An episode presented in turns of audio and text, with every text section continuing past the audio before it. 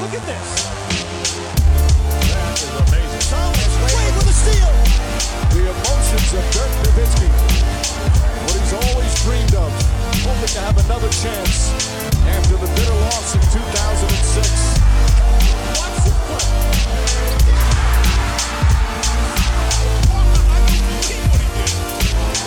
That is amazing.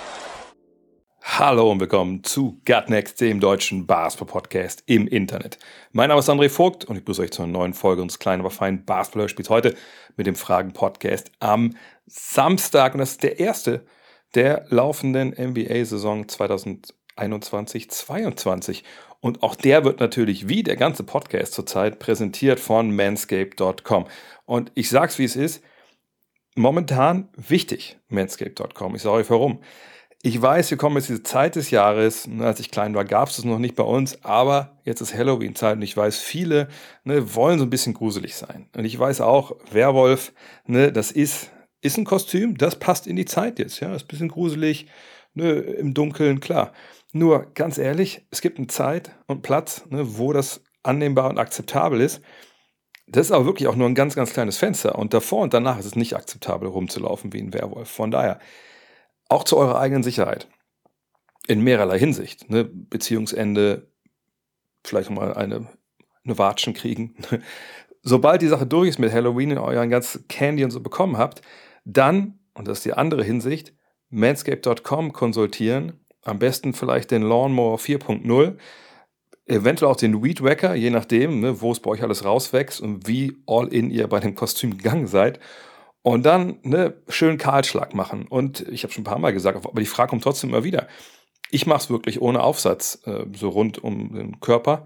Im Gesicht mache ich Mistaufsatz. Ich, und auch mal hier mal ein Tipp an der Stelle, ne?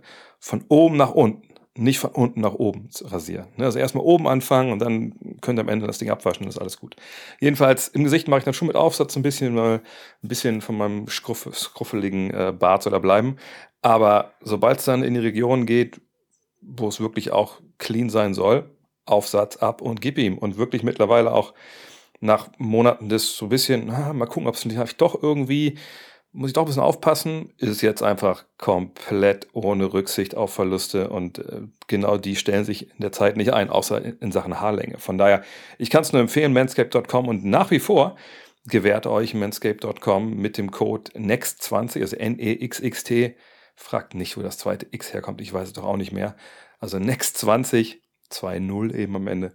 Ähm, kriegt ihr 20 Prozent. Ihr kriegt Free Shipping und wie man der Hinweis, checkt vorher genau, was ihr wollt. Wollt ihr so einen Hygiene Plan, Peak Hygiene Plan heißt es, glaube ich, ne, mit allen möglichen Goodies, die dazukommen, dann bucht den, aber es ist dann halt wie so ein Abo im Endeffekt. Oder ihr bucht, wenn ihr das nicht wollt, die einzelnen Produkte. Es gibt auch einen Rasierer und so. Ne, und dann seid ihr, glaube ich, auch ganz zufrieden. Also ich bin es auf jeden Fall seit Monaten.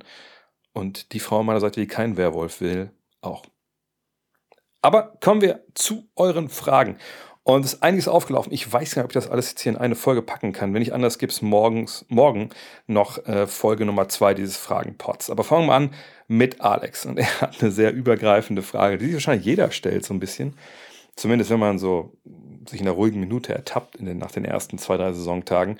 Er möchte wissen, wieso überreagieren wir alle, wirklich jedes Mal aufs Neue, jedes Jahr, direkt zu Beginn der Saison. Ja, ich glaube, das ähm, hängt immer ein bisschen davon ab, äh, auf was wir reagieren. Ne? Ähm, ich glaube, wenn ich Fan von der Mannschaft bin und äh, ich gehe mit gewissen Erwartungen rein und diese Erwartungen werden total übertroffen. Ähm, vielleicht gerade Stichwort mal zu Warriors. Ne, die kommen raus.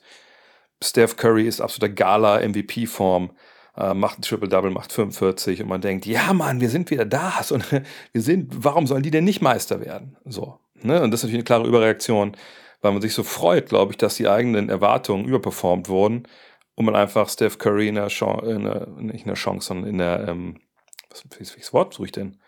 In der Form sieht, ähm, wo man denkt, ja, das ist ein Difference Maker jetzt. Und Clay kommt zurück. Und die ganzen Youngster haben noch nicht mal großartig beigetragen. Und Bielica, kommen wir noch zu, ist auf einmal einer, dem wir den Ballern vertrauen können. Ja, Mann. Auf der anderen Seite gibt es natürlich das Beispiel der Lakers, kommen wir auch noch zu nachher, Spoiler Alert, wo man denkt, okay, man geht mit gewissen Erwartungen rein, so nach dem Motto, ja, das ist jetzt ein Veterans-Team, wir haben Russ, wir haben noch AD, LeBron ist fit, ähm, Dwight ist zurück. Klar, mal gucken Defense, mal gucken Shooting, aber sind wir mal ehrlich, das wird easy sein. Auch wenn wir nicht vielleicht 60 Spiele gewinnen, wir kommen langsam in die Saison, wir nehmen Fahrt auf und am Ende sind wir dann wieder da, wenn die Karten auf den Tisch legen. Naja, und dann fängt man halt an und äh, kriegt nicht nur zu Beginn äh, gleich zwei Reisen, sondern man sieht John Rondo, Fans die Hände wegschlagen, man sieht äh, AD und Dwight Howard, die sich da auf der Bank kabbeln, was sogar Magic Johnson, ich meine, bevor Magic Johnson etwas über die Lakers twittert, was irgendwie äh, negativ ist. Ich meine, Magic Johnson ist der Grüße-Onkel von Twitter. Ne? Da muss schon viel passieren. Und wenn der tweetet, ey, in meinen was über 40 Jahren, die ich jetzt mit den Lakers zu tun habe, habe ich das noch nie gesehen, dann heißt das schon was. Ne? Und wenn man natürlich das sieht als Fan und man sieht, Gott, diese Mannschaft, die, mit der ich dann als Fan, sage ich mal, eine ganz, ganz große Hoffnung verbinde, auf einmal unterlaufen die diese Hoffnung nicht nur, sondern ne, also sind auf einmal repräsentieren sich halt desaströs. Natürlich reagiere ich dann über, weil ich denke, oh Gott, ey, wir haben so hohe Ziele. Wenn das so aussieht, dann müssen wir jetzt aber sofort was tun. Und der ganze Rest, glaube ich, schwimmt so ein bisschen in der Mitte. Ne? Klar gibt es noch Überreaktionen vielleicht jetzt bei den Hornets oder Bulls, aber das ist dann im Endeffekt, ja, ähm, ist eher immer kleiner, auf, nicht so hoch aufgehängt, weil es einfach Clubs sind, die nicht so im Fokus stehen, wie in dem Fall jetzt äh, die Warriors oder die, ähm, die Lakers. Und im Endeffekt, glaube ich, ist die Antwort, ja, man hat sich eine Meinung gebildet in der Offseason, die entweder stimmig ist oder eben vielleicht nicht ganz so stimmig aus einem oder anderen Grund. Und wenn das dann nicht die Meinung ist, wenn das die eigene Meinung nicht wiedergespiegelt wird in der Realität, dann reagieren wir meistens über. Vor allem, wenn es krasse Diskrepanzen gibt. Und das sehen wir jetzt gerade. Und befeuert wird das Ganze natürlich dann auch von den Medien, die sich gerade auch in den USA natürlich früh draufstürzen. Ne? Die Hot-Take-Artisten, das ist ja deren Geschäft, ne? direkt jetzt auf, Russell Westbrook und die Lakers einzuschlagen. Sicherlich auch aus Gründen, so ist es ja nicht, ne? aber ähm, wirklich valide Aussagen über ne, so einen Zustand einer Mannschaft sollte man vielleicht erst nach ein paar Wochen machen. Ähm, aber so viel Zeit haben wir heutzutage nicht im Medienbusiness, äh, auch wir Fans nicht, weil wir in Zeiten von Twitter etc. leben und da muss alles immer direkt raus. Konze Elat fragt, Ben Simmons und Rich Paul geben aktuell ein ganz schlechtes Bild ab. Muss Philadelphia tatsächlich das komplette Gehalt zahlen, wenn Simmons wegen mentalen Problemen die ganze Saison aussetzt? Oder übernimmt die Versicherung das? Ich persönlich denke, dass Simmons sich aktuell seine komplette Zukunft und Karriere in der NBA verzockt. Muss ich ein bisschen erklären. Also es gab natürlich diese Vorfälle jetzt da im Training, habt mitbekommen, ja, dass äh, Ben Simmons hinkam mit dem Handy in der Tasche, dann wollte er nicht an Defensivdrills teilnehmen und dann wurde er aus dem Training geschmissen, wurde suspendiert für einen Tag. So, dann sollte er, glaube ich, am Donnerstag so eine Einzeleinheit absolvieren, weil er auch nicht gespielt hatte natürlich. Und da erschien er dann nicht. So. Und dann gab es Freitag ein Treffen, ähm, eine Team, offizielle Coach mit äh, Ben Simmons, auch mit der Mannschaft hat er sich getroffen und hat dort erklärt, also er sieht ihn momentan auf, aus mentalen Gründen nicht in der Lage, für Sixers Basketball zu spielen und äh, dass er sich Hilfe suchen will und einfach wie gesagt, ne, mentale Probleme hat und nicht spielen kann. Das ist das, was wir jetzt wissen. Es gab dann Stimmen natürlich äh, von den Sixers, auch aus der Mannschaft. Ne, auch Joel Embiid hat es ja vor der Partie äh, gestern gesagt, ne, das ist mal unser Brother, unser Bruder. Ähm, ne, das Team hat gesagt, ja, wir werden ihm natürlich die ganze Hilfe zukommen lassen, die er braucht, ne, um, um die Probleme da jetzt zu äh, beheben. Und das ist jetzt alles, finde ich, super schwer einzuschätzen. Denn auf der einen Seite, klar, ne, diese ganze Probleme, äh, die ganze, ganze Problemfeld, so mentale Gesundheit, eine psychische Gesundheit. Das ist ein Thema, was in den letzten Jahrzehnten einfach ja, nicht so behandelt wurde, wie es hätte behandelt werden müssen. Ne? Das wurde oft nicht ernst genommen.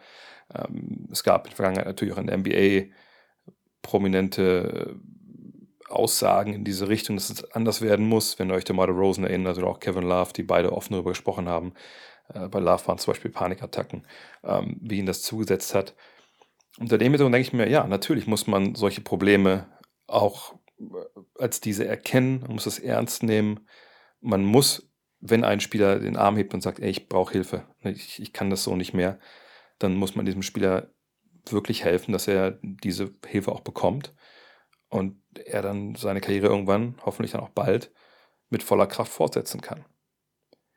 Das Problem, was ich nur jetzt momentan in diesem Fall mit Ben Simmons habe, und ich tue mich schwer, das sogar zu formulieren, ehrlich gesagt, aber ich, ich habe echt Probleme, Ben Simmons zu glauben, dass das wahr ist.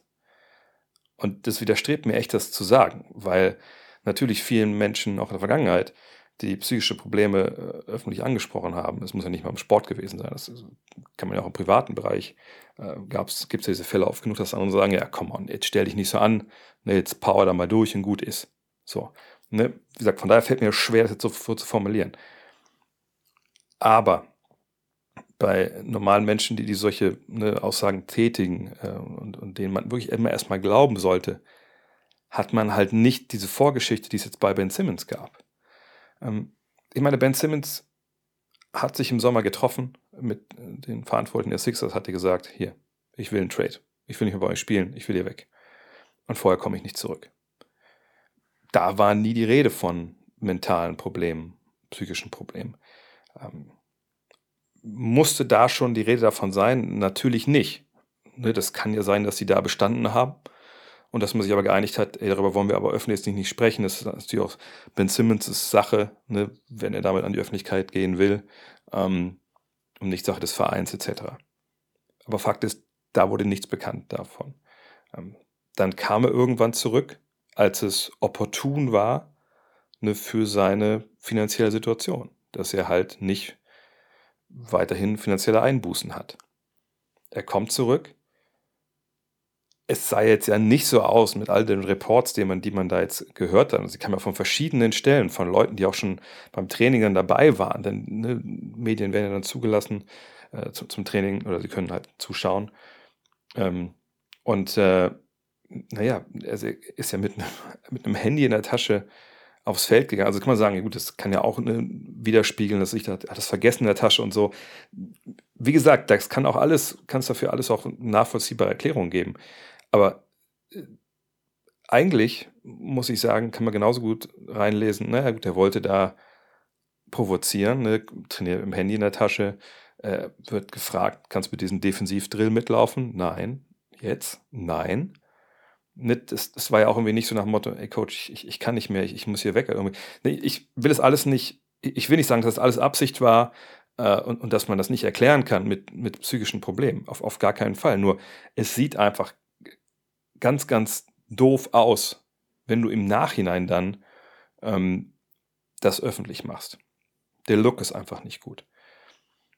Und der Fakt, der hinzukommt, den hat der Konze hier auch in die Frage geschrieben, ist halt, dass im CBA, also im Tarifvertrag, das wird aber wird ja zwischen Spielergewerkschaft und Liga geschlossen, drin steht, dass ein Spieler, wenn er aufgrund von psychischen Problemen halt nicht spielen kann, dass ihm halt nicht sein Gehalt enthalten werden darf. So. Und wenn man das jetzt sich, sich anschaut und man will sich was Böses dabei denken, dann ist es ja schon so, dass man sagt, ja, okay, er, will, er will nicht mehr das spielen, hat er mehrfach äh, kommuniziert. Er will getradet, wenn der Trade kommt nicht. Er kommt nicht bis zu dem Punkt, wo es für ihn finanziell ungemütlich werden kann. Er kommt zurück zum Team, er ne, verweigert die Arbeit, das ist es ja im Endeffekt ne, im Training, wird dann für einen Tag suspendiert und sagt dann, ich habe psychische Probleme, ich kann nicht spielen, ich sehe mich nicht in der Lage zu spielen. Und er hat auch noch Rückenprobleme gehabt zwischendurch. Ähm, und genau diese, ne, diese Klausel mit den psychischen Problemen nimmt ja quasi de facto den Grund weg, warum er überhaupt zurückgekommen ist, dass er kein Geld kriegt, sondern ich habe psychische Probleme, okay, dann wirst du weiter bezahlt. Also es, ist, es sieht wirklich nicht gut aus. Es sieht wirklich für keine Seite gut aus. Es sieht nicht gut aus für Ben Simmons, es sieht nicht gut aus für, für Clutch Sports, die mir nach wie vor da viel zu gut wegkommen in der ganzen Nummer. Und es sieht auch nicht gut aus für die Sixers, denn wenn du als Sixers da jetzt irgendwie sagst, okay, ähm, das haben wir den Eindruck hatten wir nicht, dass er psychische Probleme hat, dann bist du ein Boommann, sicherlich auch ne, dann nachvollziehbarerweise. Äh, gleichzeitig ist Ben Simmons, ich glaube nicht, dass die Fans in Philly ihm das glauben, äh, auch die Mitspieler vielleicht. Und das wäre natürlich verheerend, wenn das so ist, er aber wirklich Probleme hat. Also von daher ist es eine ganz, ganz, ganz, ganz verzwickte Geschichte. Und ähm, ob er jetzt seine komplette Zukunft und Karriere verzockt, das weiß ich nicht. Ähm, aber natürlich sein Ruf ist jetzt erstmal auf längere Sicht im Eimer. Ähm, ich frage mich, wer ihn wirklich holt. Weil das Ding ist ja auch, ich habe es gestern auch on air gesagt, ähm, jetzt nehmen wir an, dass das alles stimmt. Und ich bin ein GM einer Mannschaft, die mh, trotz aller Problemchen, die man jetzt hatte, ne, intern, mit, oh, will nicht spielen, will getradet werden, der immer wieder bei Daryl Morey anruft und sagt, äh, ich habe, also können wir den Deal, ne, ich habe da schon mal gesagt, was ungefähr so die, die Eckdaten wären. Was kann ich denn machen, um diesen Deal noch ein bisschen sweeter für dich zu machen? So, ne? Du bist mit denen in Verhandlungen. Ähm, und jetzt kommt sowas raus. Also würdest du dir einen Spieler holen, der A, eh schon charakterlich ne, diese Schwächen offenbart hat, die wir jetzt gesehen haben bei ihm, ähm, wo auch natürlich die Agentur von ihm, sagt, da keinen guten Job gemacht hat, der spielerisch die Probleme hat, die er hat. Das ist immer auch ein Risiko für jede Mannschaft, die ihn holt. Die muss erstmal gucken, wie bauen wir ihn wirklich perfekt ein. Und jetzt hast du aber auch noch dieses Problem, dass er eventuell psychische Probleme hat. Und wo du ja gar nicht weißt, will der überhaupt per Trade zu unserer Mannschaft kommen? Mhm. Oder verstärkt das vielleicht sogar noch seine psychischen Probleme, weil er vielleicht gesagt hat, ich möchte ja nur in Kalifornien spielen und dein Team liegt nicht in Kalifornien. Also, ne, das ist jetzt wirklich eine unfassbar wilde Situation, wo man, glaube ich, keine Seite beneiden kann ähm, und wo im Endeffekt alle verlieren. Und man, das Einzige, was ich sagen kann, dass ich wirklich hoffe, dass Ben Simmons, wenn er diese Probleme hat, die Hilfe bekommt, die er braucht dass er wieder mit sich im Reinen ist, mit seiner sportlichen und beruflichen Situation, mit seinem Leben. Oder dass er diese Probleme nicht hat und dass es eine Scharade ist und dass es einfach nur ne, Agenten und, und Team Posturing und irgendwie das Beste rausschachern ist, weil dann wäre das zwar scheiße so aus äh, sportromantischer ähm, Sicht, aber dann geht es dem Menschen Ben Simmons wenigstens gut. Aber von daher äh, verrücktes Thema. Und man fragt sich so ein bisschen, was so der, der nächste Schritt jetzt ist. Und ich glaube, ähm, ich weiß nicht, wie es euch geht. Für mich, ich wäre froh, wenn dieser Trade besser noch heute als morgen kommt, dass wir jetzt auch nicht jeden Tag über Ben Simmons hier reden müssen. Andrei Seki möchte wissen, warum will Golden State nicht einfach Draymond Green gegen Ben Simmons, eventuell plus minus Picks, aber eigentlich auch straight up traden? Ist Simmons wirklich so viel schlechter? Ich finde im Gegenteil, dazu kommt, dass Green sich über Management und äh, Besitzer im Gespräch mit Durant öffentlich so abfällig geäußert hat, war sehr hässlich. In der Sache auch falsch und generell ein No-Go, zumindest ein Grund zur Abmahnung. Warum sieht die Franchise darüber hinweg? Das ist eine Menge drin. Also erstmal straight up, natürlich könnte man sich das vorstellen, dass das funktioniert. Ich würde trotzdem sagen, dass Draymond Green defensiv, gerade was so Team-Defense angeht, äh, Simmons natürlich einiges voraus hat. Vorne sicherlich kann man davon kann man argumentieren, dass Simmons äh, besser ist, gerade was den Zug zum Korb und so angeht. Ähm, aber ähm, das, da hört es dann auch schon auf, finde ich, äh, was so für Simmons spricht. Klar ist er auch jünger zum Beispiel. Aber erstmal dieses, vielleicht dieses Ding mit Kevin Durant, habe ich auch damals drüber gesprochen. Was Green da gesagt hat mit Durant, natürlich war das ein ziemlicher Schuss in Richtung Management. Und das entsprach sicherlich auch der Wahrheit im Sinne von, wie er und Durant das damals empfunden haben. Aber am Ende des Tages war es nicht hässlich oder so, sondern äh, sie haben in, über einen Interner gesprochen, sie haben das bewertet, aber auch über eine Sache geredet, die eigentlich schon vorbei ist und es war keine strukturelle Kritik an der Arbeit von, von Bob Myers oder, Steve Kerr oder Joe Lacob. Ähm, nach dem Motto, Gott, ich möchte lieber hier weg, weil das sind alles, alles Pfeifen. Das war es ja im Endeffekt nicht. So. Ähm, war das ein Grund zur Abmahnung? Ja, intern, sie sicherlich immer noch mal gesprochen haben.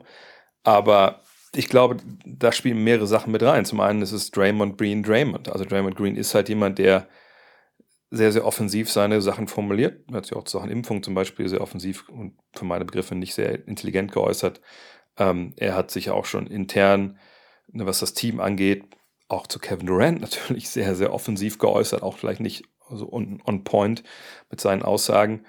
Aber ich glaube, bei Draymond Green äh, akzeptierst du das weil du eben auch weißt, wo es herkommt. Und es kommt von einem, von einem guten, guten Ausgangspunkt. Der hat da sehr viel Leidenschaft, das, was er macht. Ähm, das, deswegen ist er ja auch so ein guter Spieler. Deswegen hat er ja diese, diese, diese Sonderrolle sich da erarbeitet in, in Golden State, ja auch in einer, in einer basketballerischen Rolle, die es so vorher noch nicht gab, bevor er die gespielt hat. Und ähm, von daher, ich glaube, wenn man jetzt die Wahl hätte, in einem Vakuum einen Spieler, einen, einen Champion, der, der Meisterschaften gewonnen hat, der defensiv zum engsten Kreis der Defensive Player of the Year Kandidaten gehört, der deine Jungs kennt, der ähm, ja einfach perfekt da reinpasst in das, was du tust. Ich würde Draymond Green wahrscheinlich Stand jetzt immer auch Ben Simmons vorziehen, wenn es darum geht, dir was straight up zu, äh, zu traden, weil ich einfach glaube, dass es für deine Mannschaft in dem besser ist. Perspektivisch wäre vielleicht wirklich ne, Ben Simmons besser, weil er einfach gesagt jünger ist und auch eine Menge lernen kann. Aber es gibt auch eine andere Seite zu dem Trade und Draymond Green neben Joel Embiid kann ich mir wirklich nur ganz, ganz schwer vorstellen. Klar kann das funktionieren, keine Frage. Aber äh, ich glaube, auf der Seite macht der Deal relativ wenig dann Sinn, weil ich glaube nicht, dass die Sixers mit Draymond Green entscheidend besser sind. Ähm, könnten wir ein drittes Team dazu holen. Aber ich, ich glaube, so die Problematik, die der André hier bei Draymond intern sieht bei den Warriors, ich glaube, die ist, die ist längst nicht so groß. Durkules fragt, man neigt zwar zur Überreaktion, aber ich fand das erste Spiel der Mavs sehr einfallslos. Kaum einspielte Plays, unnötige Würfe aus der Mitteldistanz. Jason Kidd als Coach schiebt es auf nicht gefallene Würfe. Meiner Meinung nach waren die Würfe sehr schwer. Wie stehst du dazu und zu Kidd als Coach? Also Kidd hat sich natürlich nicht mit Ruhm bekleckert, als er genau gesagt hat, ja, und wir hatten gute Looks, die sind halt nicht reingefallen, wenn man dann sieht, dass die Shot Quality äh, in Spiel 1 äh, wirklich nicht gut war. Dann fragt man sich, wie es zu der Aussage kommt. Auf der anderen Seite, wenn du natürlich ähm, in eine Pressekonferenz gehst, und ich glaube, da war ja die Aussage her, nach der Partie hast du sicherlich noch nicht äh, dir deine Second Spectrum Stats angeschaut. Ähm, von daher kann das eine Wahrnehmung sein, die du nach dem Spiel so hast. Aber wenn du dann die Zahlen dir anschaust, wo du vielleicht denkst, ah, okay, muss ich ein bisschen genauer hingucken, das habe ich anders gesehen. Aber in dem Fall lügen die Zahlen ja eigentlich ja nicht. Ähm, Nee, das war nicht gut in Spiel 1, auf gar keinen Fall. Das war einfallslos. Das war bestimmt auch schwierig mit anzuschauen. Aber ich würde jetzt auch jetzt ein Spiel, ne, als Eingang mit Überreaktion, äh, würde ich nicht überbewerten. Was Kit als Coach angeht, wir haben es auch letzte Woche bei Triple Threat in der Show gehabt, er muss natürlich erstmal zeigen, dass er in der Lage ist, ähm, ja, wirklich ein Team auf hohem Niveau als Head Coach zu führen gerade offensiv. Ich meine, Milwaukee damals war das defensiv vor allem das große Problem, dass das viel zu aggressiv war. Und auch wenn man äh, natürlich schon ein bisschen so die, die Grundlagen sieht, was sie da machen wollen, und das sah nicht gut aus, würde ich mir einfach noch ein bisschen mehr Zeit geben wollen. Der Mannschaft natürlich auch, die erstmal damit jetzt zurechtkommen muss. Ähm, aber momentan sieht es nicht gut aus. Wenn man dann auch noch ähm, den ESPN Daily Podcast gehört hat mit Pablo Torre und Herr Bob Vulgaris, das war ja dieser Schatten-GM, so haben sie ihn ja, glaube ich, genannt in The Athletic, also dieser ehemalige Sportwetter, der da bei den äh, Mavs dann zuständig war, so für die Datenanalyse ähm, und der dann wohl sehr überkreuzt lag mit, ähm, mit Danny, äh, mit Danny, mit Donny Nelson, der auch Probleme hatte, dann wirklich ja, ähm, weil er nicht wusste, ne, der Coach hat auch Coach auf ihn gehört und, und, und irgendwie war da viel Drama in der Organisation, hinter den Kulissen. Wenn man das jetzt hört und dann das gesehen hat, hat man ein ungutes Gefühl bei den Mavs. Auf der anderen Seite, wenn Luca im zweiten Spiel 45, 12 und 11 auflegt und die gewinnen mit 20, dann dreht ja schon wieder keiner drüber. Ich bin sehr gespannt. Aber nochmal nach einem Spiel, nach zwei Spielen, ist es ein bisschen früh, um da irgendwie ähm, jetzt wirklich ähm, den Stab über Jason Kidd zu brechen. Das heißt nicht, dass er ein geiler Coach ist, das müssen wir abwarten. Aber momentan ist einfach noch zu früh. Scooby781 fragt, wenn die Lakers und Westbrook als, eins, als ein einziges Missverständnis enden und wird man KCP oder Kuz hinterher trauen? Auch da wahrscheinlich sehr, sehr früh. Hm. Ich fand einfach krass diese Szenen, die wir da vergangene Nacht gesehen haben gegen Phoenix. Ähm, wie gesagt, Rondo mit dem Fan. Kommen wir gleich noch zu. Ähm, Davis und Howard auf der Bank. Denn, und klar, ne, Emotionen gehören zum Sport. Das kann immer mal passieren, dass man sich vielleicht auch mal ein paar klare Worte zu sagen hat. Nur, ich meine, wir reden hier von, vom zweiten Spiel der Saison. Wir reden von einem, einem Heimspiel, ja, Heimspiel. Ähm, wir reden von Veteranen, die viel gesehen haben. Veteranen bei einer, auch wenn es zwischenzeitlich natürlich immer ein bisschen in den Keller ging, aber eine Vorzeige-Franchise, wo man sich auch mit einer gewissen Würde öffentlich bewegt. So. Und dass es dann solche Auflösungserscheinungen im zweiten Spiel gibt. Auch LeBron, die eine Szene, wo er nicht mit nach vorne läuft und so. Ähm, das fand ich bemerkenswert, auch weil es ja eigentlich in der Preseason diese Aussagen gab, ja, die Energie im, im Camp ist viel besser als vergangenes Jahr etc. Ähm, aber ich finde, das ist sehr, sehr leicht jetzt zu sagen, ja, guck mal, Russell Westbrook, klar, der passt halt da nicht rein. Also das ist das, ist das Problem. Natürlich war er in Spiel 1 nicht gut, gar keine Frage. Spiel 2 war besser. Ähm, die aber auch nicht der Russell, der Triple-Double Russ, den wir, den wir kennen. Aber das war ja auch klar. Ähm, nee, ich glaube nicht, dass, ehrlich gesagt, Westbrook das Riesenproblem jetzt gerade ist. Das Problem ist der Kader an sich. Was ich ja auch, was wir auch äh, was mit mehreren Leuten schon besprochen haben, was mit Dean war oder halt auch mit, äh, mit, mit äh, Julius oder Jonathan. Es ist ein Kader, der an vielen Ecken nicht zusammenpasst. Und ich habe es auch schon ein paar Mal gesagt, ich glaube, sie haben eigentlich genug Shooting und eigentlich auch genug Defense. Nur ich weiß halt nicht und noch genug Stars, aber ich weiß nicht, wann sie an den Punkt kommen, wo sie wissen, wie die, diese Lineups, die sie aufs Feld stellen, die am besten passen und, und wo da ne, die besten äh, Möglichkeiten sind, wie es am besten zusammenpasst. Und meine Fakt ist, noch sind sie nicht da, wo sie das wissen. Das, das hat man, glaube ich, jetzt relativ eindrucksvoll gesehen. Ähm, und das finde ich ein, ein riesen, also das Riesenproblem momentan. Und wenn man dann sieht, dass diese, diese Dünnhäutigkeit da jetzt, wie gesagt, keine Ahnung, was der, der Fan da zu Rondo gesagt hat, keine Ahnung, was zwischen Howard und, und Davis da als Endeffekt dann rauskommt, was da los war. Aber das zeigt mir, dass da intern irgendwas auch schon schwelt, weil sonst bricht sich sowas nicht in der Öffentlichkeit die Bahn. Ähm, und das hat meiner Meinung nach nichts mit Westbrook zu tun, also nicht mit der Tatsache, dass Westbrook da ist und Kuzma und, und KCP halt nicht. Sind Kuzma und KCP zwei sehr, sehr brauchbare Spieler, die den Lakers gut zu Gesicht standen? Natürlich, klar, die sind mit dem Meister geworden. Also ne, das waren Stützen, auch wenn beide nicht immer 100% performt haben. Also gerade Kuzma war ja auch dann bei vielen Lakers-Fans letzten ein, zwei Jahre immer auch ein Prügelknabe. Ähm, aber wenn ihr mich fragt, hättest, hättest du jetzt lieber KCP und Kuzma äh, statt Malik Monk und Ken Basemore, würde ich sagen, ja, hätte ich lieber die anderen beiden, weil die sind Meister und, und ne, die machen ihr Ding. Mit Westbrook hat das aber nur, dass er jetzt gegen sie, gegen sie getradet worden, Montrezl relativ wenig zu tun. Max K. fragt, meinst du, es wäre sinnvoll für die Lakers, in der Saison Westbrook zu traden und dafür geeignete Rollenspieler oder einen besser passenden Co-Star für LeBron James zu holen? Auch so eine Frage, die unter die Kategorie Überreaktion passt. Ähm, also erstmal vorneweg. Russell Westbrook ist kein Gegenwert für einen besser passenden Co-Star, wenn wir ehrlich sind, momentan. Denn wenn wir uns erinnern, also als er in Oklahoma City war, hieß es schon, oh, das ist eigentlich nicht mehr tradebar, der Vertrag. Dann kam er nach Washington ne, in so einem Deal, wo da ja mehrere problematische Verträge dann verschifft wurden. Ähm, ist da, macht es gut oder auch eben nicht so gut zwischendurch, je nachdem, wie man das bewerten will, aber immerhin kommen sie ja in die Playoffs. Aber hätte das da jetzt zu 100% geklappt und man wäre zufrieden gewesen, dann hätte man ihn ja nicht abgegeben. Ne? Die haben ja am Ende vergangenes Jahr einen riesen Run gestartet, eben wo auch Westbrook super funktioniert hat. Und trotzdem machen sie einen Deal mit den Lakers. Ne? Also es ist schon ein hochbezahlter Spieler mit unglaublichen Stärken, aber natürlich auch mit, mit klar definierten Schwächen, mit denen man irgendwie klarkommen muss. Und wenn er jetzt wirklich über jeden Zweifel haben wäre, auch für das Geld, was er verdient, aber auch für den Basketball, der ist, dann hätten wir nicht diese vielen Fragen an die Lakers. So. Und ich denke, Westbrooks Wert im Rest der Liga ist nicht hoch.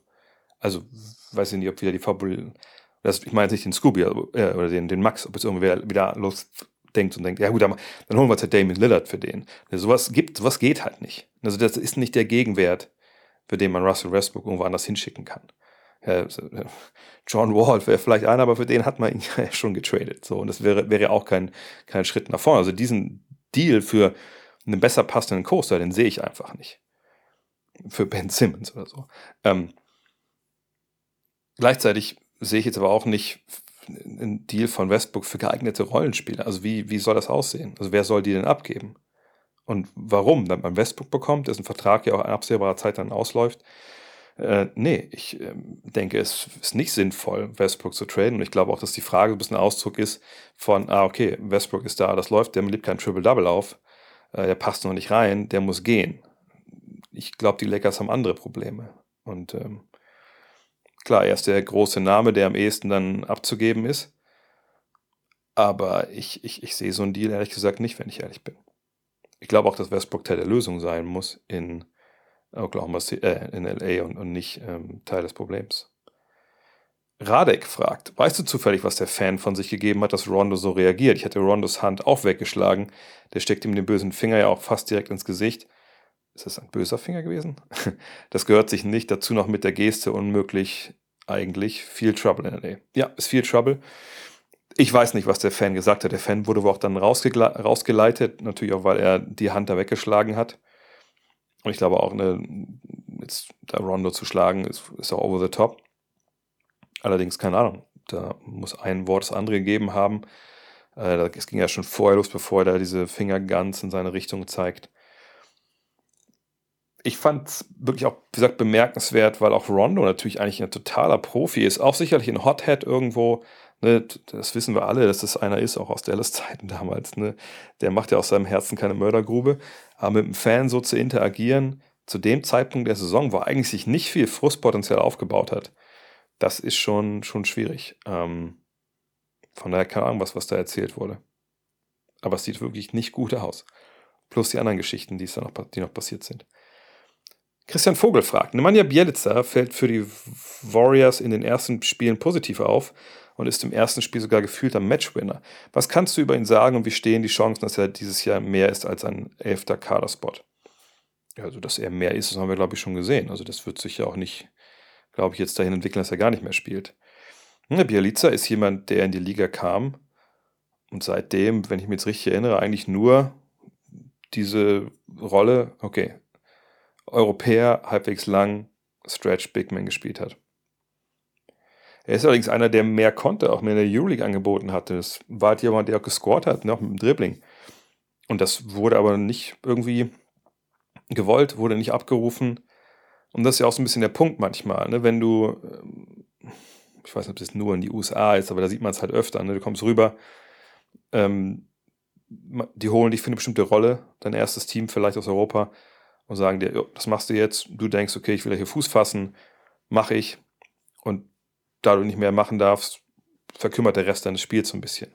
Ähm, und dann machst du es auch nicht mehr. Mein Lukas Steiger war so ein Beispiel äh, auf College-Niveau, der als mehr wie als Point Guard äh, damals noch Iowa State war es, glaube ich, ging. Und dann auf einmal war er nur noch ein Ecken, Eckensteher und Dreierschütze. So. Ähm, ja, und bei Bielica ist es aber so, dass er das, was er konnte, weil er auch ein relativ alter Spieler war, natürlich, als er rüberging, das eben nicht verloren hat, sondern einfach nicht, nicht mehr machen durfte. Und jetzt sehen wir bei den Warriors, deren Offensivsystem natürlich auch, auch gerne mal ne, noch extra Drive äh, mitnimmt, nochmal einen Pass nach außen dass er das echt gut kann und dass er aus dem Dribbling passen kann. Kann er längst nicht selber, kann nicht jeder längerer Spieler. Ähm, von daher fällt er da super positiv auf, ist super spielintelligent und trifft seinen Dreier eben. Und solange das defensiv macht, denke ich, dass er weiterhin da, auf jeden Fall nicht der elfte Mann ist.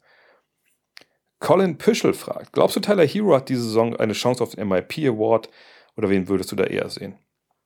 Es haben natürlich äh, alle relativ jungen Spieler eigentlich natürlich auch jeder spielt ganz in NBA, aber realistischerweise eher so die Youngster, deren Rolle sich äh, expandiert und die auch selber vielleicht dann ne, das eine oder andere Werkzeug noch in ihren Kasten gepackt haben in der Offseason, äh, die haben wahrscheinlich eher dann äh, die Chance. Und da gehört natürlich Tyler Hero dazu.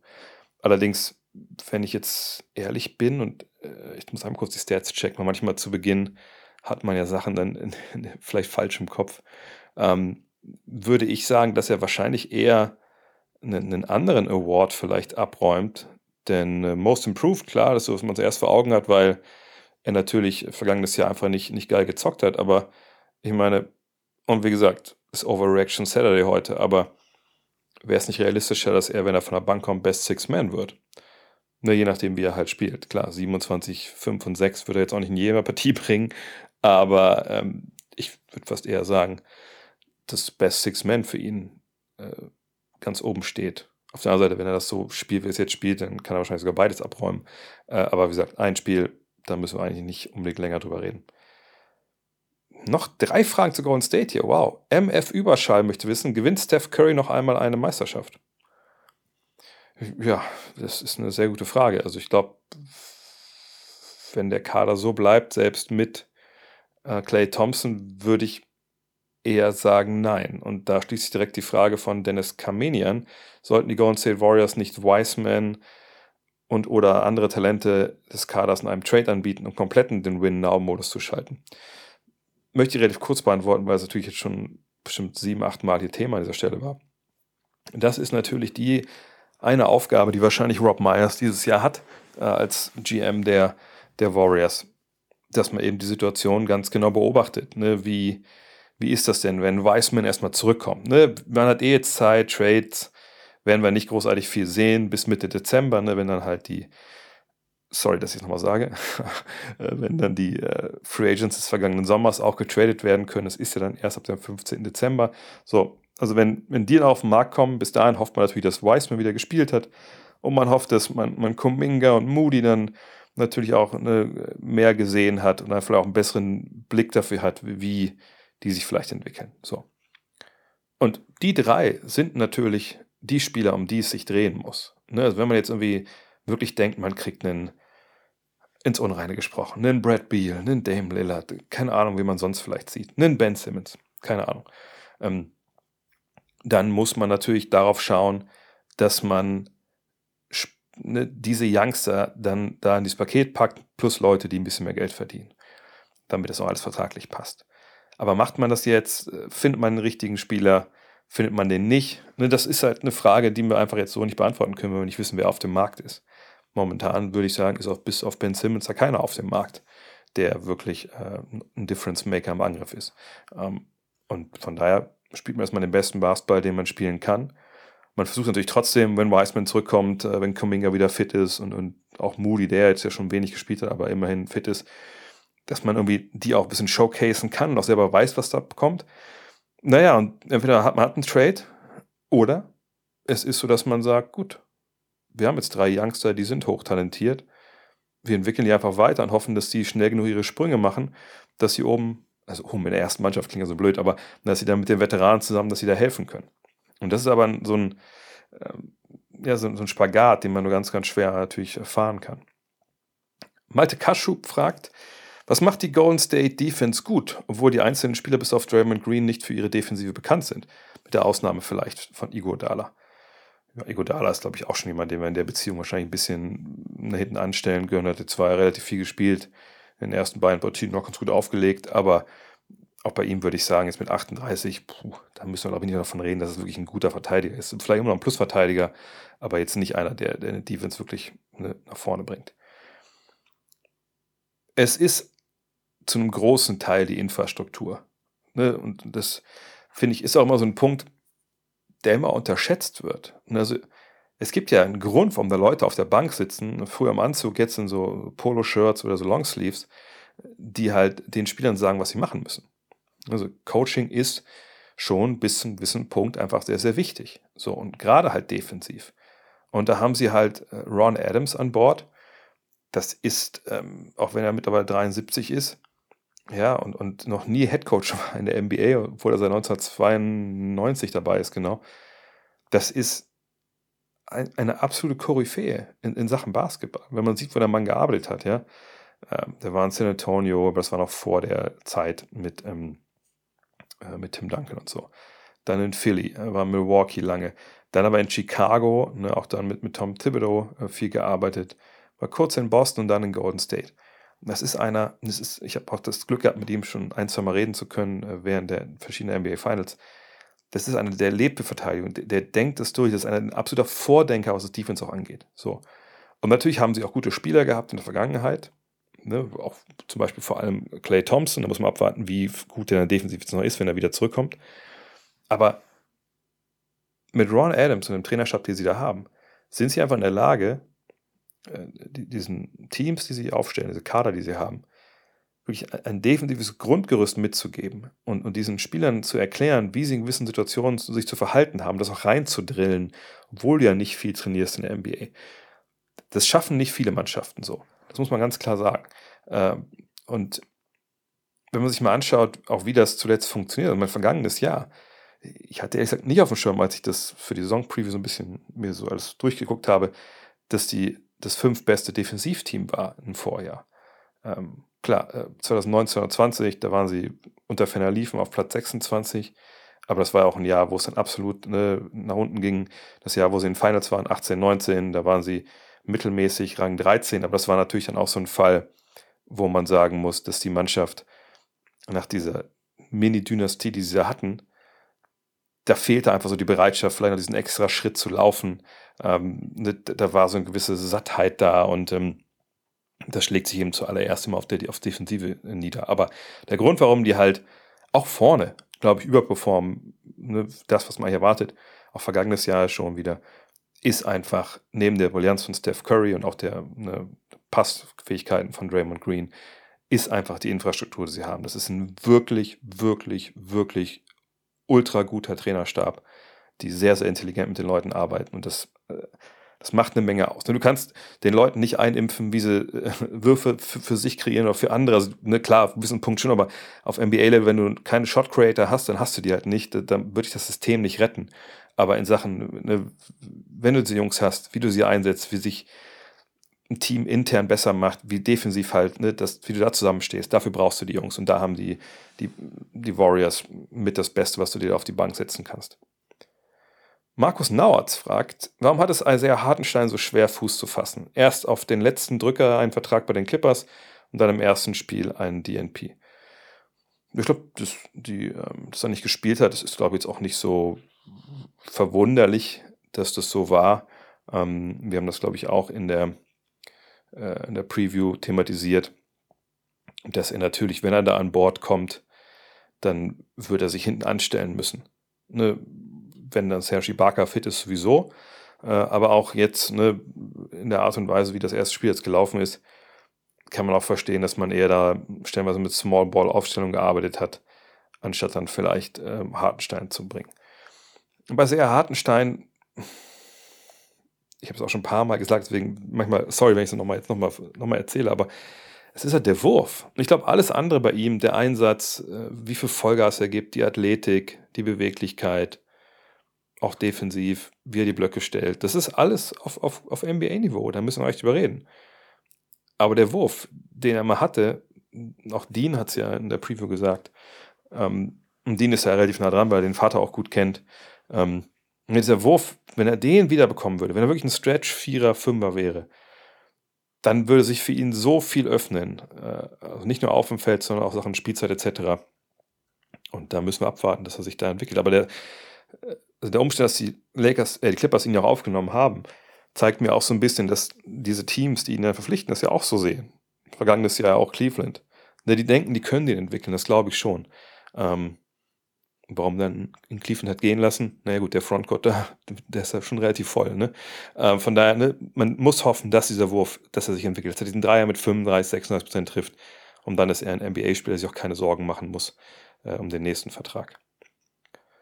Nostradamus fragt, wie sinnvoll findest du den Vorschlag, dauerhaft schlechten Teams extra Cap Space zu geben? Also zum Beispiel, dass ein Team, welches fünf Jahre in Folge die Playoffs verpasst hat, die nächsten zwei Jahre jeweils 10 Millionen Dollar mehr freies Cap hat. So könnten kleine Märkte, die länger auf Erfolg warten, beispielsweise die Kings oder Thunder, Pistons, mehr Geld ausgeben und so gegebenenfalls konkurrenzfähiger werden. Würde das überhaupt etwas bringen und wäre das fair? Würde gar nichts bringen. Würde überhaupt gar nichts bringen. Da müssen wir, glaube ich, wirklich mal hart ins Gericht gehen mit dieser Idee. Sorry. ähm, weil, nehmen wir einfach jetzt die Teams, die genannt wurden. Kings, Thunder, äh, Pistons. Was kriegt man denn für diese 10 Millionen Dollar? Also ne, einen Veteran, der 10 Millionen verdient, den man sonst nicht bekommen hätte. Naja, ähm, ja, aber also wie, wie viel besser macht, würde jetzt ein Spieler für 10 Millionen diese Teams besser machen? Nein, natürlich nicht. Man hätte eher noch Verbindlichkeiten. Die Frage wäre auch, dann wäre es dann nur ein Jahr, wenn es mehrere Jahre, bis zu fünf Jahre. Ähm, klar kann man argumentieren, aber hätte man einen Spieler für 10 Millionen, der es gut macht, dann kann man den vielleicht auch traden, ne, kriegt vielleicht noch einen Pick oder sowas. Okay, klar, sowas funktioniert, aber jetzt einfach, dass man sagt, diese 10 Millionen würden irgendeinen Einfluss darauf haben, dass die schlechten Mannschaften besser werden. Da muss man zwar sagen, nein, nein, nein, nein, das wird nicht funktionieren.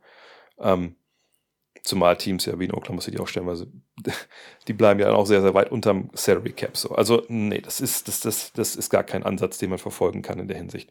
Miese Teams, zumal man auch überlegen muss, welcher Spieler der 10 Millionen verdienen könnte, geht denn da hin, wenn er anderswo auch 10 Millionen verdienen kann? Wahrscheinlich dann eher keiner. Also würde man Profis bekommen, die vielleicht irgendwo durchs Raster gefallen sind. Dennis Schröder zum Beispiel dann sagen können, oh, gehe ich für 10 Millionen jetzt dahin und gehe vielleicht für 6 Millionen nach, nach Boston. Muss man natürlich immer abwägen. Aber macht das dann die Teams besser? Wahrscheinlich nicht. Ähm, nee, der Weg für schlechte Teams raus aus der Misere, der ist ja eingebaut ins System. Ne, also der Grund, warum wir eine Draft haben im US-Sport, ist ja nun mal der, dass sich diese Milliardäre einen Milliardärskommunismus geschaffen haben, wo man sagt, hey, du liegst am Boden, du weißt nicht, was du machen sollst, du hast eine Menge Geld, aber du, du kommst nicht voran sportlich, mach dir keine Sorgen, du kannst dir nächstes Jahr unter den besten Spielern, die reinkommen in die Liga, kannst du dir den besten aussuchen oder den zweitbesten, drittbesten, viertbesten. Und das machst du so lange, bis du wieder gut bist. Und wir, die gut sind, wir werden irgendwann schlechter werden. Und so geht es immer ein Auf und Ab. Und deswegen möchten wir von dir drei Milliarden Dollar haben für deine Franchise, damit du hier bei uns mitspielen kannst. Und die, wir haben ungefähr Chancengleichheit. Deswegen gibt es eine Draft. Es gibt keinen anderen Grund dafür. So. Und das ist der eingebaute Mechanismus, wie man wieder gut wird. Und 10 Millionen machen da überhaupt gar nichts aus. Dirk Herzog fragt, was sagst du zu den Vorwürfen gegen Robert Sava? Das ist eine spannende Geschichte jetzt, die wirklich auch wahrscheinlich diese nächste große Bombe sein könnte, die platzt. Und da muss ich jetzt vielleicht ein bisschen ausholen. Also es gibt jetzt mehrere Reports auf Twitter und es gab auch schon eine Reaktion der Suns, dass wohl auf ESPN, wenn ich es richtig verstanden habe, in den nächsten Tagen ein Artikel erscheint, den wohl die Suns auch schon kennen, wo es darum gehen wird, dass Robert Sava ähm, in Sachen sexuelle Belästigung etc. Ähm, das sind eine Menge Vorwürfe, also auch ihn persönlich betreffen, die jetzt ans Licht gekommen sind, oder die ESP, ESPN jetzt reporten wird. Und äh, wird davon gesprochen, dass diese Vorwürfe so eklatant sind, dass der Name Donald Sterling fällt. Also, dass die Liga, und die Liga bereitet sich auch darauf vor, weil die auch wissen, dass dieser Artikel kommt, ähm, also ne, die bereiten sich darauf vor, dass eventuell es ein ähnliches Verfahren geben könnte wie bei ähm, Donald Sterling, eben dass Robert Sava als Besitzer der Phoenix Suns aus der Liga ausgeschlossen wird. Und da sicher die ein oder andere Suns-Fan sagen, oh, das kommt ein paar Jahre zu spät. Das hat uns ein paar Titel gekostet, dass der Typ in der Seven Seconds or Less-Ära halt äh, wie so ein Schotter auf seinem Portemonnaie saß. Aber ne, wenn man es jetzt wirklich ähm, ernsthaft betrachtet, muss man sagen, das wäre, ähm, das wäre schon eine krasse Bombe, wenn die hochgeht. Äh, MeToo-Vorwürfe sind in den USA, äh, da ist auch, meine, das generell nicht mitzuscherzen, aber in den USA ist das nochmal eine andere Nummer als zum Beispiel jetzt hier. Wir haben gerade natürlich auch in der deutschen Medienlandschaft so einen Fall gehabt, wo da viel, relativ lange das alles vertuscht wurde, äh, bis dann jetzt dann Gott sei Dank da mal durchgegriffen wurde. Ähm, aber in den USA, das kann wirklich auch jemanden wie Sava da zu Fall bringen. Und dann darf man sehr gespannt sein. Ne? Ich meine, ich glaube es nicht, dass da jetzt ein Umzug direkt bevorsteht, etc. Man muss sich auch mal abwarten, was da jetzt wirklich im Artikel drin steht. Wir hatten ja auch einen äh, Skandal, äh, wo es auch um sexuelle Belästigung am Arbeitsplatz ging, bei den Dallas Mavericks vor nicht allzu langer Zeit. Aber dieser Skandal betraf halt nicht den Besitzer direkt. Ähm, von daher, ich, ich bin sehr gespannt. Ähm, ich würde allerdings, was jetzt so dann die, die Effekte auf die Mannschaften so äh, angeht, vielleicht dann nicht unbedingt mit den Clippers äh, vergleichen, denn ähm, so sexuelle Belästigung ist natürlich ist scheiße und das ist was, was auch ganz klar bestraft gehört. Aber das, glaube ich, ähm, dürfte so ein Team ähm, jetzt nicht unbedingt so betreffen, wie es damals bei, bei Donald Sterling war. Ich meine, das war ein offener Rassist, der ähm, ja auch mehrere Gerichtsverfahren deswegen am Hals hatte und ja auch öffentlich äh, rassistisch sich gegen seine eigenen Spielern geäußert hat. Ähm, und dass man dann natürlich jetzt eine bisschen der Bredouille war, spielen wir überhaupt für den jetzt noch und so, wenn er quasi, wenn wir auch schwarze Afroamerikaner sind und der äußert sich so, ähm, ne, diese Komponente geht dem Fall natürlich ab. Gleichzeitig möchte ich auch nicht in der, in der Haut von Chris Paul etc. stecken, wenn man da jetzt trotzdem Basketball spielen soll und, und darüber sprechen muss etc. pp. Also ist ganz, ganz unschöne Situation, aber man kann eben, wie bei allen Fällen, wo sowas passiert, nur hoffen, dass da die Wahrheit ans Licht kommt und dass da, wenn es da ne, Fehlverhalten, Verbrechen sogar gab, dass das wirklich auch, ähm, ja, dass es so verhandelt wird und, und so aufgedeckt wird, dass da auch die, dass die Justiz da halt, wenn das in so einem Fall dafür ist, da einschreiten kann. Und wenn im Endeffekt das dann Robert Sava die Suns kostet, das wäre natürlich ein ganz, ganz krasses Ding so. Aber wie gesagt, ohne jetzt die Fälle zu kennen, ohne da jetzt die Einzelheit zu kennen, ist das schwer jetzt zu sagen, ob das gerecht, gerechtfertigt wäre oder nicht. Kuni fragt, Shams Charania und Adrian Wojnarowski sollen auf dem Paycheck von Spielagenturen stehen, Clutch und CEA. Dann wundert es auch nicht mehr, dass sie immer den heißen Scheiß droppen. Kannst du das kurz einordnen? Danke für deinen Content, blablabla. Ähm, nee, das ist falsch formuliert vom, vom Kuni hier. Ähm, das war ganz spannend, weil gestern äh, zwei Sachen, äh, also das ist bekannt worden. Ich habe gestern äh, im Zug hier äh, nach München einen, einen Podcast gehört, dann doch mal von, von Bill Simmons, was so um Top 75 und sowas auch ging. Und da war J.A.R. Darnley zu Gast. Kennt er vielleicht noch, ein ehemaliger Beatwriter auch bei den, bei den Lakers für, für ESPN und so. Und ähm, der sagte mehr wie in so einem Nebensatz, dass Shams Charania ja von Clutch Sports repräsentiert wird was mir echt nicht bewusst war, wo ich dachte, ach krass, okay. Und ich erkläre gleich, was das bedeutet. Und dann habe ich ähm, überlegt, so, okay, aber natürlich, ne, dass solche Celebrities und, Jungs, die natürlich auch Millionen verdienen, dass die äh, einen Agenten haben, das ist ja auch klar, der, seine, die, der halt ihre Verträge aushandelt. Bei wem ist eigentlich Roach? So, und dann habe ich das recherchiert und dann kam ich auf das Twitter-Account von Ethan, Ethan Strauss, ich weiß nicht, ob ihr den kennt, hat, glaube ich, äh, hat er das Buch geschrieben, The Victory Machine über Golden State, war da, äh, ist er jahrelang ein- und ausgegangen, auch ein guter Mann, richtig guter Mann. Ähm, und der hatte, das hatte ich auch gesehen auf Twitter vor ein paar Tagen schon mal so geteased, oh, mir wurde ja was zugespielt. Das ist schon, das ist schon krass. Und jetzt ist rausgekommen, was, das, was ihm dazugespielt wurde. Und zwar eine PowerPoint-Präsentation oder ein PP, PDF oder wahrscheinlich eine PowerPoint-Präsentation, die als PDF dann äh, gespeichert wurde und die verschickt wurde an Agenturen, äh, auch wohl an Spieler etc.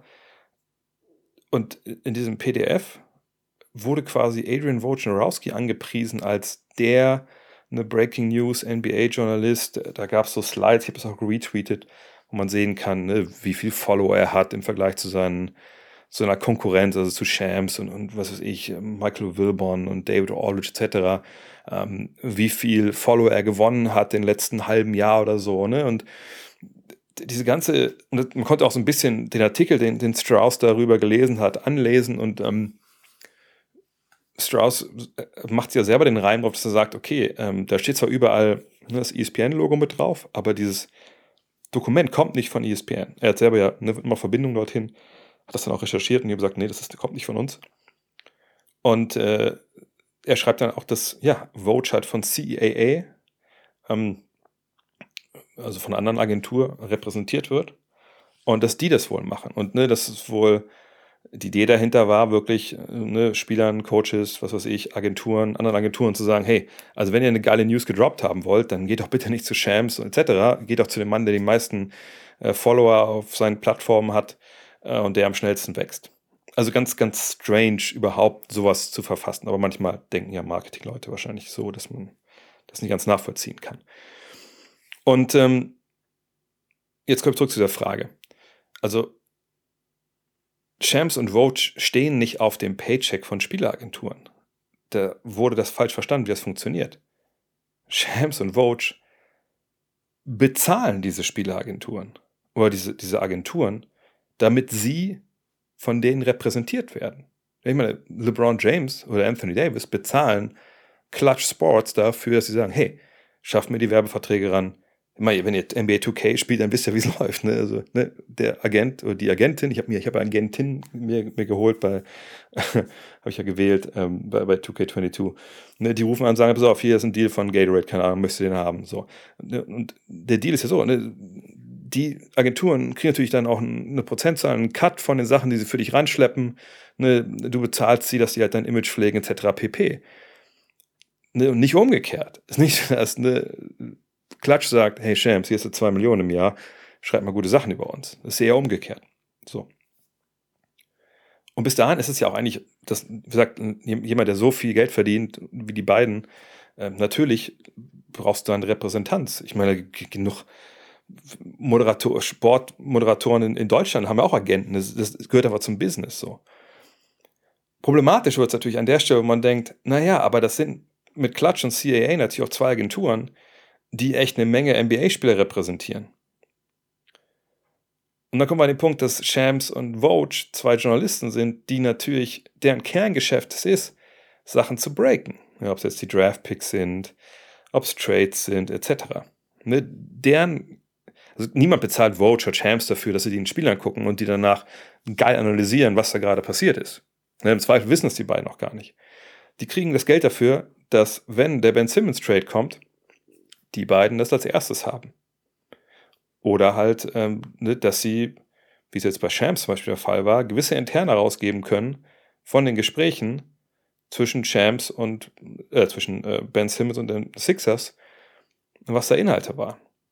So. Und wenn man jetzt halt diese Informationen, dass er bei Klatsch ist, genau wie Ben Simmons, naja, dann glaube ich, muss man jetzt nicht Sherlock Holmes irgendwie beauftragen, herauszufinden, woher Shams seine Informationen hat. Und das hat das Ganze für mich so ein bisschen, tja, es hat so ein Geschmäckler einfach, ne, dass die beiden von diesen beiden großen Organisationen ähm, vertreten werden. Auf der anderen Seite ist es so, das habe ich auch schon oft noch hier gesagt, das sind beides ne, Informationshändler, die Informationen rechts und links durchstecken. Ne, die werden, 100% werden die auch schon länger wissen, was mit Robert Sava ist. So, nur, ne, dann werden Informationen aber auch raus, äh, erst rausgehauen, wenn es einfach dann opportun ist, wenn es einem selber auch was bringt oder wenn man vielleicht woanders äh, die Bitte herangetragen wird, das mal nicht rauszuhauen, macht man es natürlich auch nicht. Und ähm, ordnet halt ein und zeigt relativ fulminant, dass es einfach ein Riesenbusiness ist und nicht einfach nur ne, Shams und, äh, und der Kollege äh, Vogue so eine super vernetzte Buddies sind von, von den Managern und Spielern und Agenten und die da aus Goodwill immer ihre Sachen bekommen, sondern das sind halt auch knallharte Geschäftsleute, die wissen, dass ihre Währung halt die Bomben sind, die sie da auf Twitter dann werfen. So. Aber das, diese zwei großen Agenturen, die vertreten, das ist schon spannend. Und das, glaube ich, da muss man auch, das muss man im Hinterkopf haben, wenn man so die nächsten Wochen und Monate, gerade äh, in Sachen Ben Simmons, äh, sich da anguckt, was die beiden tweeten. Chris Shuttlesworth fragt, was ist deine Meinung zu der angeblich geplanten NBA Europe? Da bin ich sehr gespannt, wenn ich ehrlich bin, was da kommt. Denn ich habe das auch gesehen, keine Frage. Aber ich war ein bisschen verstört. Und ich habe da jetzt auch keine weiterführenden Infos gefunden. Also es soll wohl so sein, dass die NBA schon Kontakt aufgenommen hat, wohl zu, zur Euroleague oder zu, eigentlich ist es ja FIBA, aber irgendwie Jordi Bertomeu, der, der ehemalige starke Mann, ist ja nicht mehr ganz so stark von der Euroleague, ist wohl auch involviert, dass die NBA, also stand auch as soon as next season, also schon nächste Saison, eine European stand da Division aufmachen will. Und ich, das kann jetzt mehreres bedeuten. Das kann bedeuten, dass sie einfach sagen, okay, wir machen jetzt noch eine Division, Europa, fünf Teams, so, ab geht's. Kann ich mir aber eigentlich ehrlich gesagt nicht vorstellen, denn das würde ja heißen, dass sie quasi fünf Teams mit fünf Teams expandieren. Ähm, und wie, wie soll das funktionieren? Oder macht man meinetwegen vier Teams und zwei Teams kommen in Osten, zwei kommen in Westen, aber dann wäre es ja keine European Division oder steht European Division nur für ne, diese Anzahl von Mannschaften, die es in Europa gibt, aber die dann den Conferences zugeteilt werden? Weil es ja wahrscheinlich auch egal ist, ob man jetzt aus Madrid äh, an die Westküste oder Ostküste fliegt, das ist wahrscheinlich dann auch, klar, Zeitumstellung und so, ich verstehe das, aber ne, ist wahrscheinlich auch egal. Oder soll es so sein, dass das so eine, eine Art European Super League wird, wo die NBA sagt, ey, pass mal auf, Real, Cesca, Barca, keine Ahnung, wen sie alles wollen, Fenerbahce, kommen mal alle hier in die European Division, ne, wir spielen da eigentlich selber, machen selber eigene Liga oder so, quasi als Konkurrenz zur Euroleague. Das kann ich mir jetzt aber auch nicht vorstellen. Warum spricht man mit der FIBA? Was hat die damit eigentlich zu tun? Ähm, es wäre ja, egal wie man es jetzt macht, wenn man europäische, da stand auch irgendwo in irgendeinem Tweet drin, ja, die European Powerhouses sollen angesprochen werden. Naja, aber die spielen ja halt in der Euroleague. Also sollen die alle rausgenommen werden und in, in der NBA spielen? Ich habe keine Ahnung, was das, was das bedeutet, wenn ich ehrlich bin. ich weiß nur eine Sache, als natürlich diese Geschichten immer mal wieder hochgekocht wurden mit ah, David Stern damals noch, spricht über European Teams, ne, European Games etc. Da war ja eigentlich immer klar, okay, es kann nicht nur ein Team geben in, in Europa. Also es muss ja mindestens zwei geben, damit man, wenn man nach Europa fliegt, um gegen dieses Team zu spielen, dass man nicht nur ein Spiel macht, sondern am besten auch zwei. Ne, ist auch relativ unrealistisch zu sagen, okay, äh, es kommen zwei äh, US-Teams hierher, spielen gegen zwei Mannschaften, spielen nochmal gegeneinander in der europäischen Halle, weil ne, dann würden ja Teams drüben Heimspiele verlieren. Das würde auch nicht funktionieren. Ähm, ne, also das, das bin ich sehr gespannt, was da rauskommt. Denn ich, ich kann mir nicht wirklich gerade einen Reim drauf machen, was sie da äh, wollen. Denn Expansion mit vier oder fünf Teams, ich habe es schon ein paar Mal schon erklärt, ne, macht ja den Kuchen kleiner an Geld, was sie verdienen können, die, 1, also die 30 Mann, die jetzt natürlich in die Liga gehört.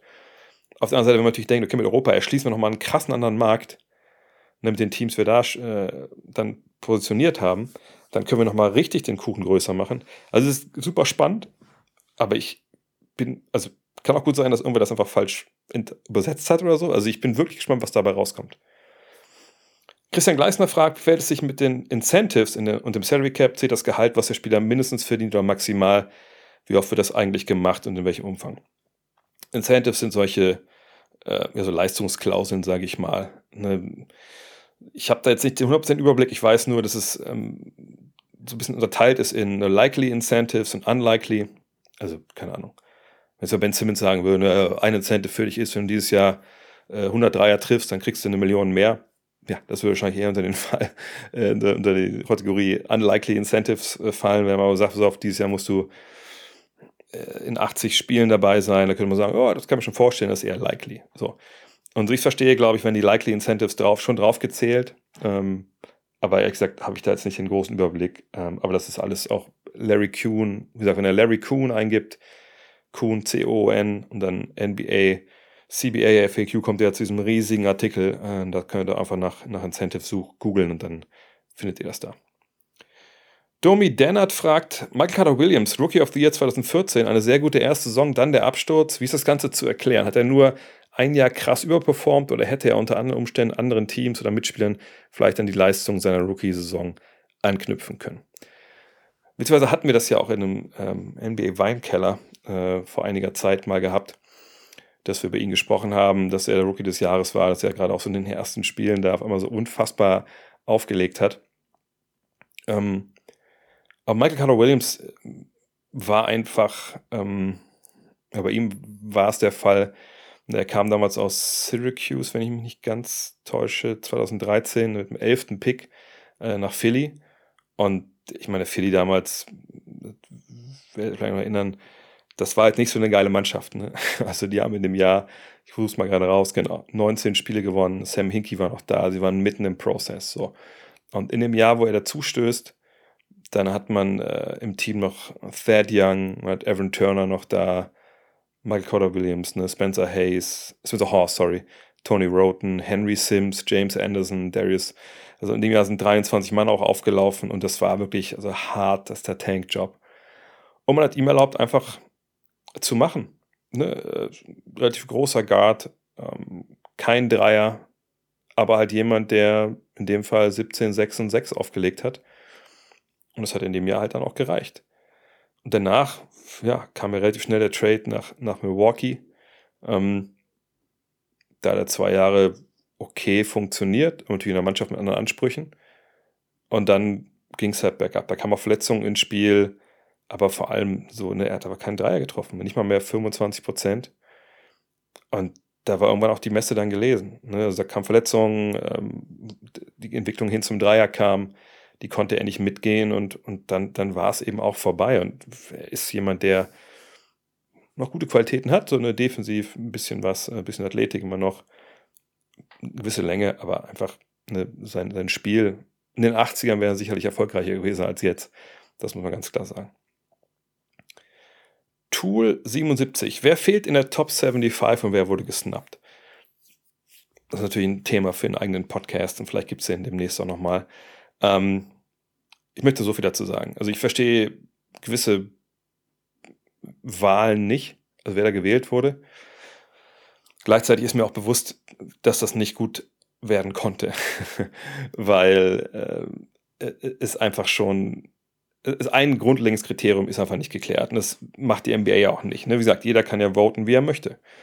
Und im Endeffekt ist es ja auch nicht jetzt ein Gremium, was diskutiert und sich ne, dann durch Diskussion dann dem Konsens annähert, sondern jeder Wahlberechtigte hat für sich selber gewählt mit eigenen Kriterien, wie er es halt denkt. Und dann kommt am Ende das bei raus, dass wir auch dann halt 76 jetzt haben statt 75, weil es da ja einen Teil gab. Ähm, oder zwei Spieler gleich auflagen mit ihren Punkten. So, aber was mich schon also wirklich umtreibt, ist allein eine Frage, und das macht hier jeder für sich individuell. Also, wie schwer wiegt ein Titel? Und also ein Beispiel, was ich habe, wo ich mich wirklich, was mich wirklich stört, ist. Reggie Miller ist jemand, mit dem ich aufgewachsen bin, der ein absoluter Killer war. Das war für mich in den 90ern so, ne, also der Inbegriff des geilen Shooters, des Klatschspielers, ne, dem wolltest du nicht sehen in den Playoffs, ne, das einfach, natürlich ein klarer Hall of Famer, der hat abgeliefert über, was weiß ich, 10, 12 Jahre hat er seine 20 Punkte aufgelegt, geiler Dreierschütze, geiler äh, Freiwurfschütze, Leader seiner Mannschaft, ne, richtig, richtig guter Mann. Und der ist dabei. Du kannst auf den ersten Blick sagen, ja, na klar ist der dabei. ist Reggie Miller. Hätte mich vor der Wahl gefragt, so, ist Reggie Miller Top 75? Und ich hätte jetzt nicht groß immer nachgedacht gesagt, ja, also natürlich ist er Top 75. Also, wer, also wenn der nicht dabei ist, wen, wen wollen wir denn dann wählen? So. Aber dann kommen wir zu dem Punkt, wo man halt sagen muss, naja, wenn man jetzt vielleicht, dass Clay Thompson zum Beispiel nicht dabei ist, ne? Und jetzt werden einige vielleicht stöhnen und sagen, hey, wie kommst du denn darauf? So, weil lass mich ja mal kurz ausreden. Lass mich mal ausreden hier. Also, ah, ne, klar, ähm, Reggie ist in den Finals gestanden, hat es nicht geschafft. Okay, geschenkt. Hat in Jordans Era gespielt, war auch nicht leicht. Geschenkt. Clay Thompson wird dreimal NBA-Champion und ist natürlich ein klarer Leistungsträger in der Zeit an beiden Enden des Feldes, was man jetzt defensiv über Reggie nicht unbedingt immer sagen kann. Ne? Egal. Ne, fünffacher All-Star, äh, überragender Dreierschütze, wie gesagt, tolle Defense, hat Spiele gehabt, also ähnlich wie Reggie, ne, wo er einfach so heiß war, da wolltest du ja mit dem Feuerwehrwagen in die Halle fahren und den dann mal abduschen. So. Genauso oft All-Star halt wie, äh, wie Reggie Miller. Hat aber drei Titel mehr. Ähm, er ist zweimal All-NBA gewesen, Reggie dreimal. So, und die Karriere von ihm, er war auch All-Defensive Team, ne, ähm, äh, Clay Thompson. Und sicher, ne, seine Karriere ist auch noch nicht vorbei. Er hat natürlich auch schon zwei schwere Verletzungen gehabt. Reggie Miller war sicherlich langlebiger, auch in seiner Karriere. Aber, ne, wisst ihr, was ich meine? Der Mann hat drei Titel gewonnen und war halt dann auch einer, der abgeliefert hat in den Playoffs. Der auch harte defensive Assignments gezogen hat ist nicht also eher Clay Thompson Top 75 Spieler als Reggie, der nur in den Finals stand. Das ist, finde ich, super schwer zu bewerten. Ne? Und jetzt in meinem Verständnis würde ich sagen, nee, ich würde schon mal eher Clay Thompson äh, damit reinstellen. Ja, was ist mit ähm, Ginobili und Parker? Warum sind die nicht dabei? Warum ist ein Dennis Johnson nicht mehr dabei? Warum ist Dwight Howard nicht dabei, aber AD ist dabei? So, ne? Oder warum ist Dame Lillard dabei statt Joe Dumas? Ne? Es, ist einfach man, man kann da keine abschließende richtige Antwort finden. Das ist mir vollkommen klar. Aber ich fand ein paar Sachen, aber auch, weil ich natürlich meinen eigenen Satz an ähm, Parametern habe, wie ich da abstimmen würde, fand ich schwerer zu verstehen. Und wahrscheinlich bewerte ich so ne, Meisterschaften, die man errungen hat, als Leistungsträger höher, als es andere gemacht haben. Vielleicht ist es auch falsch. Vielleicht muss man auch sagen, gut, es kann halt nicht jeder Meister werden. Ne, du bist immer abhängig auch von, dein, von deinen Mitspielern, auch von, von dem Management, wo du gespielt hast, gerade auch die Jungs aus den 60er, 70er, 80ern, ne, wo es noch keine richtige Free Agency gab und so. Aber von daher, ja, es ist ganz, ganz schwer. Ich finde im Nachhinein bin ich, lässt mich das ein bisschen enttäuscht zurück.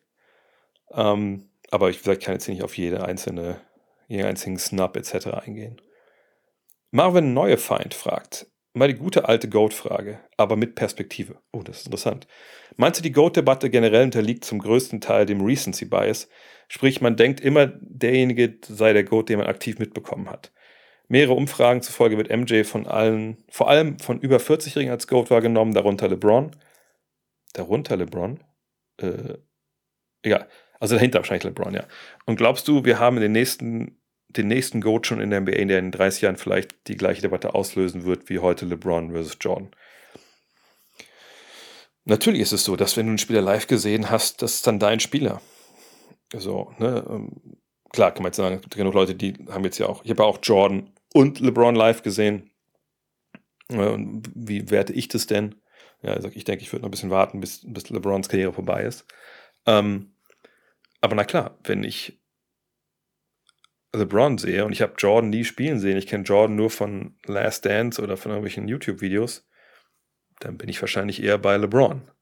Ähm, wenn ich alt bin und ich habe das damals alles mitbekommen, das war mein Held und diese Heldentaten haben sich bei mir eingebrannt, auch wenn er ein jüngerer Mensch war, den man auch vielleicht leichter beeindrucken kann, ist wahrscheinlich MJ mein Mensch, mein Mann. Das ist ja vollkommen klar. Ähm, von daher, ja, ich würde schon sagen, ich würde es nicht Recency Bias nennen, ich denke, da gibt es anderen Namen für, weil eine Recency Bias würde ja auch heißen, dass wenn ich ähm, älter, wenn ich jetzt, ich habe ja auch zuletzt LeBron gesehen. Also müsste ich eigentlich vielleicht von LeBron beeindruckter sein als von MJ. Ähm, von daher, das ist sicherlich so, dass ne, das, was man erlebt hat, einen mehr mitnimmt oder auch früher erlebt hat. Ähm, aber das ist, glaube ich, ganz natürlich. Also, glaube ich, das ist auch nichts, was jetzt die Go-Debatte, ähm, was da einzigartig ist und in 30 Jahren, ob wir den nächsten haben, glaube ich ehrlich gesagt nicht. Ähm, weil es kommt so viel dazu, dass man überhaupt fünf, sechs Meisterschaften gewinnt. Ne? Und das muss man ja quasi, um in die Debatte reinzukommen. Wenn wir so viel Glück haben oder eben ne, am richtigen Zeit oder einfach mega abliefern, wie es, es Jordan und LeBron auch gemacht haben, natürlich. Und das kann, sehe ich in den nächsten 30 Jahren. Kann natürlich passieren, aber würde mich wundern, wenn wir da jemanden finden, der, der auch dann genau in diese Phalanx damit einbricht. The Chuck fragt, bei Worldwide WOP hieß es letztens, Ben Simmons soll einen Andrew Bynum im Training machen habe mir von ihm dann ein paar Highlights angeschaut, macht auf mich den Eindruck eines verlorenen, wie ein verlorenes Talent. Unglaublich gutes Postgame als junger Spieler, wie ordnest du ihn ein? Ja, bei einem hat sich halt dann auch relativ früh verletzt, hatte dann Probleme, ähm, hatte auch nie wirklich so diese ganz tiefe Liebe zum Basketball und ähm, ja, war dann halt raus. Und ich glaube, was World Wide Wop damals meinte, damit meinte, war halt einfach zu sagen im Training, oh, ich bin hart mal, ich habe hart abgestoppt, oh, mein Rücken, mein Rücken äh, um dann einfach nicht zu spielen. Ich glaube, das meinte er damit. Ähm, aber bei einem, ja, war ein Talent, was leider dann verloren gegangen ist äh, auf dem Weg. Man hat das halt öfter, dass, dass lange Spieler auch nicht so wirklich nicht so die allerletzte Liebe zum Spiel haben, sondern oft auch zum Basketball gedrängt werden, weil sie eben so lang sind. Ich glaube, das war bei ihm dann ein großer Faktor bei einem. Christian fragt, kannst du bitte etwas auf die Karriere von Bill Walton eingehen? Wie gut war er zu seiner Zeit und gehört er für dich zu den besten Centern, die in der NBA gespielt haben? Ähm, ja, ja. Bill Walton ist einer der absoluten Legenden und ähm, einer der besten Center aller Zeiten. Ähm, bei ihm gibt es leider eine große Problematik. Ähm, das sage ich nicht, weil wir am gleichen Tag Geburtstag haben, sondern ähm, er war halt verletzt. So, wenn ihr euch mal seine BKRF-Seite anguckt, er kommt in die Liga 1974 und hat vorher halt äh, in UCLA gespielt wenn das jetzt nicht unbedingt was sagt, das ist natürlich ne, die University of California, Los Angeles.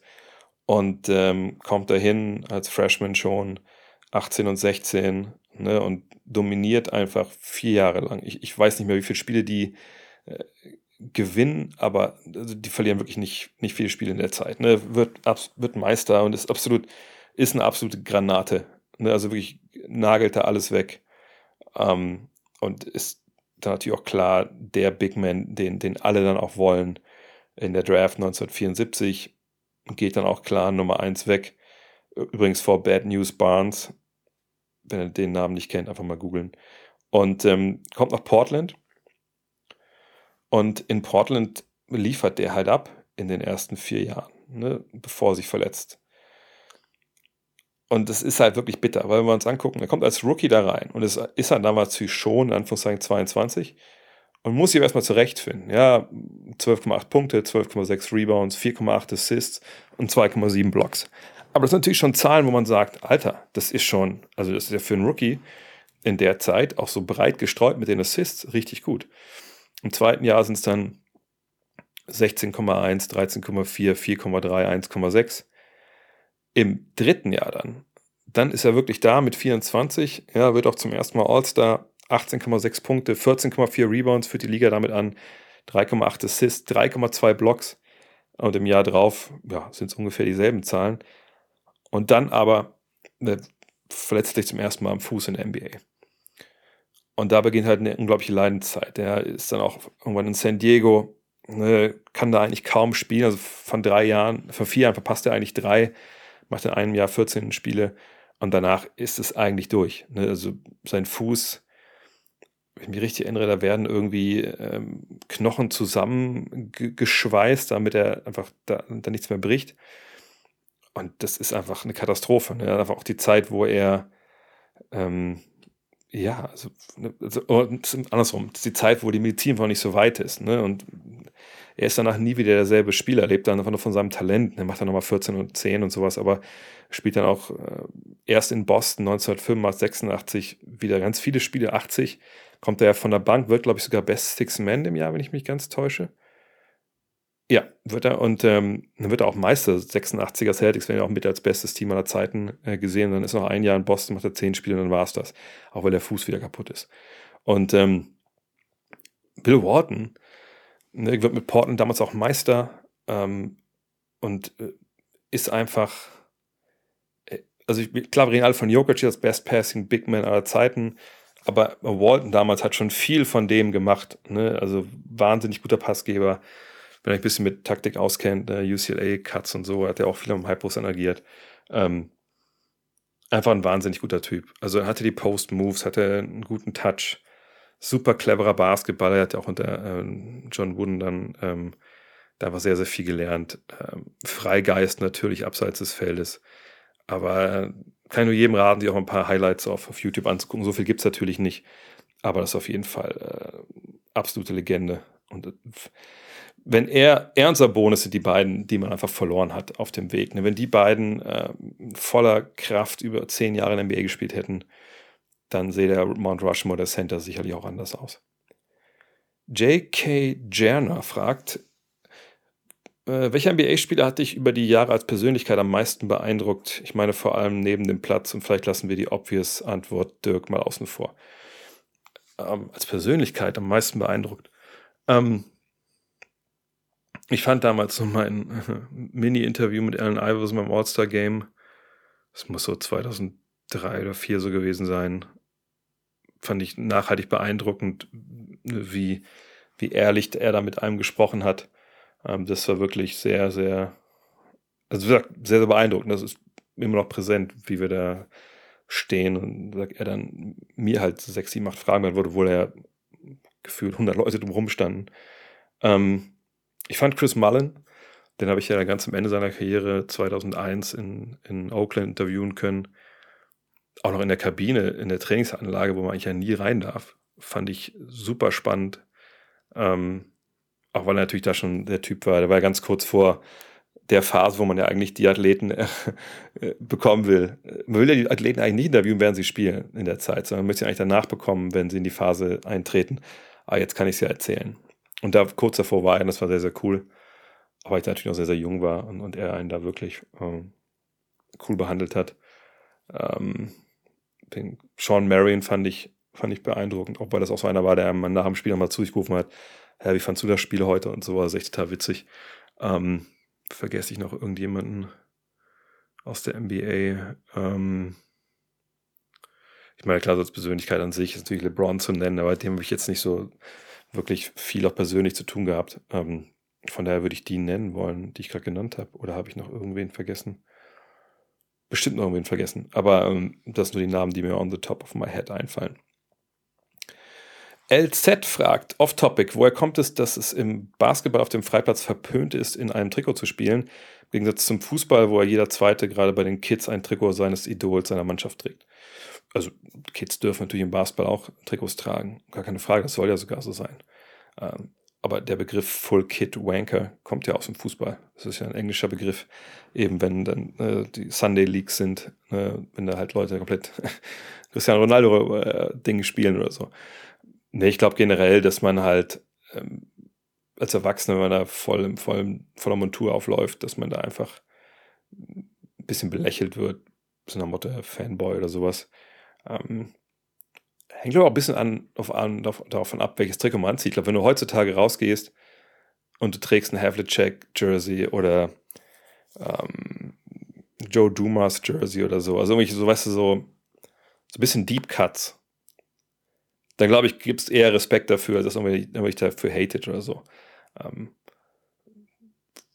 aber im Endeffekt ist es natürlich auch so ein bisschen so ein aufgesetztes Ding, dass man jetzt sagt, äh, nee, man, man, darf nur in einem unbeschrifteten Tanktop Basketball spielen. Ähm, wenn du Game hast, ist es wahrscheinlich auch egal. Nur wenn du Game hast, dann spiel von mir aus auch in deinem kompletten Jordan-Kit. Äh, Elva Jordans und Trikot und Hose. Aber wenn du kein Game hast, vielleicht dann, dann eher nicht.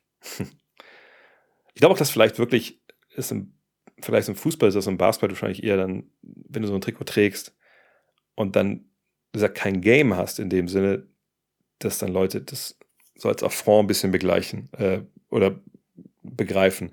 Weil im Fußball ist jetzt ja nicht so dieses Eins gegen Eins, diese Eins gegen Eins Mentalität gibt es ja gar nicht so wirklich. Das ist ja schon wie, genau, wenn du auf, draußen ein bisschen kickst, ne, ist es ja nicht so, ich jetzt gegen dich. Das ist ja im Basketball schon was anderes. Sebastian Fimpeler fragt, ich bin bestimmt zu spät, dennoch versuche ich es. Warum bitte sind die Trikots in deinem Studio Bird, Mullen, MJ und Dirk nicht numerisch sortiert. Wie hältst du das aus? Ähm, ja, ich hatte überlegt, ob ich mir die numerisch hinhänge, ähm, habe mich aber dann sehr, sehr früh dagegen entschieden, wenn ich ehrlich bin, die numerisch zu äh, sortieren, weil das finde ich, weiß ich nicht, damit könnte ich nicht leben, sondern ich habe sie sortiert äh, im Sinne von Einfluss auf mich als, als Basketballer. So, und dann äh, war für mich klar, vielleicht habe ich auch eine verquere Logik, aber dass in der Mitte die beiden hängen müssen, die mich am meisten beeinflusst haben, also als, als jung, junger Basketball, junger Spieler. Ähm, und da eben auch dann äh, von links nach rechts nach, also meist beeinflusst links und rechts, ein bisschen weniger beeinflusst. Deswegen hängt Chris Mullen in der Mitte links und Jordan in der Mitte rechts. Und außenrum habe ich dann die beiden Jungs, ja, die ich einfach auch äh, grandios finde als Basketballer. Und das dann halt Mike, äh, nicht Mike, Bird und, äh, und Dirk. Ich bin leider nicht so ein riesiger Trikot-Nerd, ne? Ähm, sonst gehörten da eigentlich auch noch andere rein, Elijah One, Barclay.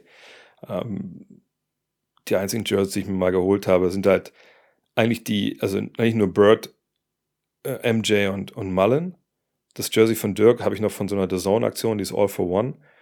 Haben wir damals zugeschickt, damit ich da auf dem Freiplatz was drehe. So, und deswegen hängt das da auch da. Ähm, ja, normal, wenn es jetzt nur darum gehen würde, welche Spieler mich beeindruckt haben, während ich selber noch gezockt habe, dann würde Dirk da wahrscheinlich gar nicht hängen. Dann würde da wahrscheinlich wirklich Charles hängen oder sowas. Ähm, von daher ist es auch da nicht ganz stringent, aber irgendwas muss da ja hängen und sieht das halt total doof aus. Daniel Tetzler fragt, wie kommst du so mit der neuen Steuerung von NBA 2K22 klar? Wurf und Defensive gefallen mir ganz gut, aber eine Katastrophe ist aus meiner Sicht die Überarbeitung der Ingame-Spielzugansage. Bei NBA 2K21 konnte man mit dem Steuerkreuz zur Seite und dann entsprechende Taste drücken, um den Spielzug anzusagen. Jetzt muss ich scrollen mit der Pfeiltaste und die Eingabe mit X bestätigen. Dauert zu lange. Ich hoffe, da tut sich noch was ja, ich habe bisher äh, eigentlich nur Zeit in meine My-Career versenkt, äh, aber auch da fand ich mir ein bisschen komisch, ne, bis ich da hinkam. Deswegen lasse ich da oft einfach nur, ich bin ja bei den Jazz, die Jazz Motion laufen. Ähm, aber ja, da gebe ich dir recht, das dauert manchmal ein bisschen lange. Da, aber gibt es da vielleicht auch einen Shortcut? Das muss ich mir nochmal angucken, ehrlich gesagt. Aber ansonsten, ich muss sagen, mir macht dieses 2K22 echt mehr Spaß als in den letzten Jahren. Ähm, ehrlich gesagt, wenn es hier vorbei ist, ich habe meine Travel Xbox dabei, wenn ich nochmal ransetze, auch in meine My Career. Da starte ich ja mittlerweile auch bei den Jazz. Ähm, aber ja, ich glaube, manchmal ist es auch schwierig, dann so eine, so eine UI wirklich dann für alle Eventualitäten perfekt zu machen. Aber da, da muss es eigentlich einen Shortcut geben. Ich gucke mir das mal an und wenn ich da was finde, dann, dann melde ich mich. Letzte Frage äh, kommt von, wie heißt er? Marvin. Nachnamen finde ich nicht. Was ist jetzt mit Gut Next Magazine? Habt ihr jetzt genug Geld oder braucht ihr noch was? Also wenn du noch Geld hast, ja klar, äh, schick gerne rüber, ist kein Problem. Nee, ähm, ihr habt es mitbekommen, ne, Gut Next Magazine, das Projekt, äh, wir haben es jetzt ja geschafft, die 150.000 zusammenbekommen, zu bekommen, die wir halt äh, zum Start veranschlagt hatten. Aber es gibt also zwei Problemchen, würde ich es mal nennen. Es sind keine gravierenden Probleme im Sinne, dass wir das Heft jetzt nicht machen können, aber zwei Probleme, die, die sich erstmal jetzt ein bisschen lösen müssen. Ähm, das eine ist, ne, ich habe ja, als ich die Dankeschöns mir überlegt habe, gesagt, ach komm, wir machen auch zwei Jahresabos, drei Jahresabos, damit die Leute sich auch committen können und zeigen können, hey, ich glaube da dran. Naja, Nachteil war natürlich, dass da jetzt Geld mit reinkam, was dann mit bis zum Zahlungsziel zugearbeitet hat, was wir aber gar nicht natürlich in dieses, dieses erste Jahr reinwerfen wollen. Ne, also das ganze Geld, was dann quasi fürs, für Abos in Jahr 2 und für Abos in Jahr 3 ist, das wollen wir ja nicht anfassen, das wollen wir rausnehmen, zur Seite packen und dann liegt es da und ne, die 150.000, ne, die benutzen wir, um dann halt äh, unsere Kalkulation, äh, ne, um dann halt 3000 Hefte zu drucken, plus X, äh, ne, um alles so zu machen zu können, wie wir das wollen. Ja, also die Grafik bezahlen, Bilder, Schlussredaktion, Druck, ähm, etc. pp. Problem ist jetzt so ein bisschen, ne, dass wir eben dieses Geld rausgerechnet haben und jetzt sind wir auch noch, das passt schon alles, aber wir dachten eigentlich, wir schaffen diese 3000 Abos und die haben wir noch nicht geschafft. So. Und es hat jetzt mehrere e Effekte, so ein bisschen. Es ist nicht unbedingt viel teurer, wenn man mehr Papier abnimmt nimmt bei der Druckerei, sondern es ist eher so, was die Stückkosten angeht, teurer, wenn man weniger druckt. Weil es so ein paar Kosten gibt, habe ich auch in einem Video schon erklärt äh, zu dem Projekt die sind immer gleich. Wenn ich nur eine Ausgabe drucke, ich lasse 10.000 drucken. Ne, es gibt gewisse Fixkosten, die sind immer gleich. Und umso mehr Ausgaben ich drucke, klar, umso weniger schlagen diese Kosten dann pro Heft ins Gewicht. Ähm, und ähm, momentan haben wir so 2400 noch was äh, Abonnenten. Wir haben mit einer 3000er Auflage kalkuliert. Und das ist auch ein bisschen der Sweet Spot, den wir eigentlich anchecken wollen. Ne? Und wir hoffen, wir haben auch noch Zeit, wir haben ja noch 38 Tage Zeit, aber wir hoffen, dass wir da hinkommen. Aber so schneller wir da hinkommen, umso besser wäre es eigentlich, weil wir natürlich jetzt anfangen, in der kommenden Woche mit Druckereien zu sprechen. Und natürlich können wir jetzt sagen, ja, wir brauchen 3000 Hefte. Äh, ne, wie viel kostet das denn? So. Das Ding ist aber auch, wir wissen jetzt nicht unbedingt, wie viele Einzelhefte wir noch brauchen. Vielleicht Leute, die jetzt extra verkaufen. Und wenn wir jetzt 3000 äh, hätten, hätten wir schon mal eine Planungssicherheit äh, und wir könnten dann sagen, okay, dann machen wir jetzt 3500 oder so. Ähm, wenn wir weniger hätten, haben, dann ist es vielleicht ein bisschen schwieriger, wenn dann die Kosten wieder steigen. Das ist ein bisschen schwer zu erklären. Ähm, von daher, wir brauchen echt noch so 500 Abos, dann ist das alles gar kein Problem, dann läuft das alles super, super durch, dann sind wir auch noch besser äh, gefeit gegen eventuelle, ja, so, äh, ich nenne das mal so Tretenminen in unserer Kalkulation. Vor allem Papierpreis. Wir machen es ja erst im Februar, wird es erst gedruckt im Februar 2022, aber eine, momentan ist Papier ein Rohstoff, der, der super rar ist. Und selbst die Buchbranche hat Probleme, Bücher eventuell nachzudrucken im Weihnachtsgeschäft jetzt. So, das heißt, wie teuer ist denn überhaupt dann das Buch im Endeffekt? Wir können jetzt natürlich ähm, Preise ermitteln, aber ist das dann auch alles okay fürs nächste Jahr? Also lagern dieses Papier für uns ein, etc. Das sind alles so Fragen. Und, und da haben wir natürlich Puffer eingebaut, das dürfte alles funktionieren. Aber ich, ich bin jetzt mit dem, unserem Grafiker auch dran, dass wir äh, nächste Woche alle Druckereien angehen, dass wir jetzt Angebote einholen. Und auch wenn wir keine so, so Ziele definiert haben, jetzt so, ne, was wir machen würden, wenn wir den nächsten Step erreichen, also wenn wir 200.000 Euro erreichen oder so. Wir haben intern schon ein paar Sachen, die wir gerne erreichen würden. Zum Beispiel, wir haben jetzt immer mit 144 plus 4 gerechnet, also 144 Seiten plus Umschlag. Und ähm, das kurz zu erklären, diese, äh, also diese Bögen, wo das Papier drauf ist, das sind immer 16er Bögen. Also immer 16 Seiten, deswegen rechnet man immer so in 16er Schritten. Wenn man, was ich mir jetzt nicht 144 Seiten plus 4, also 4 ist der Umschlag, machen wollen würden, sondern was ich 150, dann würde das irgendwie ne, mehr Geld kosten, weil das ein Sonderformat wäre. So. Und ich habe ja die Reverse immer ins, ins Kamera gehalten, die hat da 250 Seiten, glaube ich. Und das ist super fett. Und eigentlich würde ich natürlich gerne auch so breit sein. Nur das ist natürlich nochmal dann teurer. Aber gar nicht mal so viel teurer, wie man denkt. Also äh, nochmal, ne, umso mehr Seiten wir auch machen, das ist, das, das ist nicht so der, das macht den Kohl nicht super fett. Aber es ist eben Kostenfaktor. Und ich würde halt super gerne mit so einem Grafiker auch sagen, ey komm, wir machen nicht 144 plus 4, weil diese vier Seiten Umschlag ist ein anderes Papier als das, was drin ist. Sondern wir würden ganz gerne, ey, am liebsten würde ich 196 Seiten machen. Ist es überhaupt 116er Schritte? Also 160, 176, 186, 192, also 192 plus 4 wahrscheinlich. Ne? Da, da hätte ich total Bock drauf. So, aber da, da brauchen wir halt wirklich diese, diese, wir brauchen einfach noch mehr Abos. Wir brauchen mehr Geld, was da reinkommt, um halt wirklich das dann auch so genau zu kalkulieren. Und das wäre halt super fett. Äh, dann könnte man auch sagen, ach komm, mach mal vielleicht den, den Umschlag noch ein bisschen fetter. Ne, das nicht, es geht nicht darum, dass wir sagen, ach komm, noch, noch mehr Abos und dann hier, aber auf Bahamas, sondern ich will einfach, dass dieses, dass diese vier Ausgaben, das habe ich auch schon ein paar in Videos gesagt, aber ich, das ist mir aber super wichtig. Ich möchte, dass, wenn das bei euch ankommt und wirklich auch geil verpackt, und das ist auch so, ein Kosten, auch so eine Kostentretmine, geil verpackt, ne, in, in einem Pappumschlag, und ihr, ihr macht den auf und zieht dieses Ding raus, und ihr müsst halt direkt denken, Alter, ist das geil. Also, wow, ne, das muss euch sofort flashen, wenn ihr das Ding auch nur aus dem Teil rauszieht. Und wenn ihr das dann aufschlagt, müsst, es muss euch peinlich sein, das aufzuschlagen, weil ihr denkt, oh Gott, jetzt knicke ich ja vorne den Umschlag oder so ein. Ne? Also das, das, muss einfach von der Haptik her passen. Und ne, umso mehr Spielraum wir da haben, um, umso mehr können wir auch dann vielleicht da nochmal so ein, zwei Sachen mit, mitnehmen, die vielleicht ein bisschen was kosten, aber die einfach nochmal die Erfahrung geiler machen. Oder halt auch dann inhaltlich, ne, wenn wir wissen, okay, keine Ahnung, äh, ich bin in äh, LA mit dem, mit dem Gut Next Trip und ähm, dann kommt und ich frage ein Interview an mit irgendwem, keine Ahnung, mit Magic, sagen wir mal sowas. Total wild, Spinnerei. Und dann klappt das irgendwie auch und die sagen, ja, pass auf, aber nicht die Woche, sondern die Woche drauf dann würde ich einfach sagen, dann bleibe ich noch ein paar Tage im Hotel hier und fliege anders zurück. Und, aber ich habe das Magic-Interview. Äh, ne, solche Geschichten. Ähm, also das würde einfach, wenn wir 3000 erreichen, dann, dann sind wir super safe, dann haben wir echt viel mehr Spielraum für viele Geschichten und viele kleine Schweinereien, die einfach das Ganze nochmal noch mal geiler machen.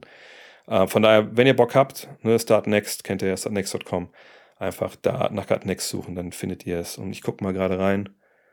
Momentan sind wir bei 2508 Unterstützer, nur 174.000 Euro und 61. Und äh, wir haben noch 38 Tage Zeit, von daher alles gut. Aber äh, wenn ihr auch dabei sein wollt, und, das, wenn ihr schon dabei seid, also alles hilft ja, das, irgendwie den Link zu teilen, äh, wo immer ihr Social Media mäßig unterwegs seid, Leuten davon zu erzählen. Ähm, das kann richtig geil werden. Dann, wie gesagt, lösen wir uns komplett vom Kiosk, von der Remission, von, von all diesen Geschichten, sondern machen einfach aus der, äh, aus der Crowd, für die Crowd einfach eine Sache, die es so in Deutschland noch nicht gab. Und das, wenn wir das schaffen, ich meine, Stolz ist für mich echt sowas, was mir einfach fremd ist, so wie das Wort auch allein, aber, aber dann, das wäre einfach so fett. Und ich würde mich so freuen, wenn ihr dabei seid und auch das einfach auch geil findet. Ähm, das wäre wär geil. Ich sag, wie es ist. Ja, und das war's für heute. Von daher, vielen, vielen Dank fürs Zuhören. Nochmal der Hinweis, denk dran, ne? Wenn ihr ein bisschen jetzt euch gehen lasst, haartechnisch, äh, Net, äh, Netscape, Netscape nicht, sondern manscape.com. Und äh, ja, vielleicht hören wir uns schon morgen wieder. Ich habe da ein gutes Gefühl. Bis dann, euer André. Hello. Look at this. That is amazing. Thomas Wade with a steal. The emotions of Dirk Nowitzki. What he's always dreamed of. Hoping to have another chance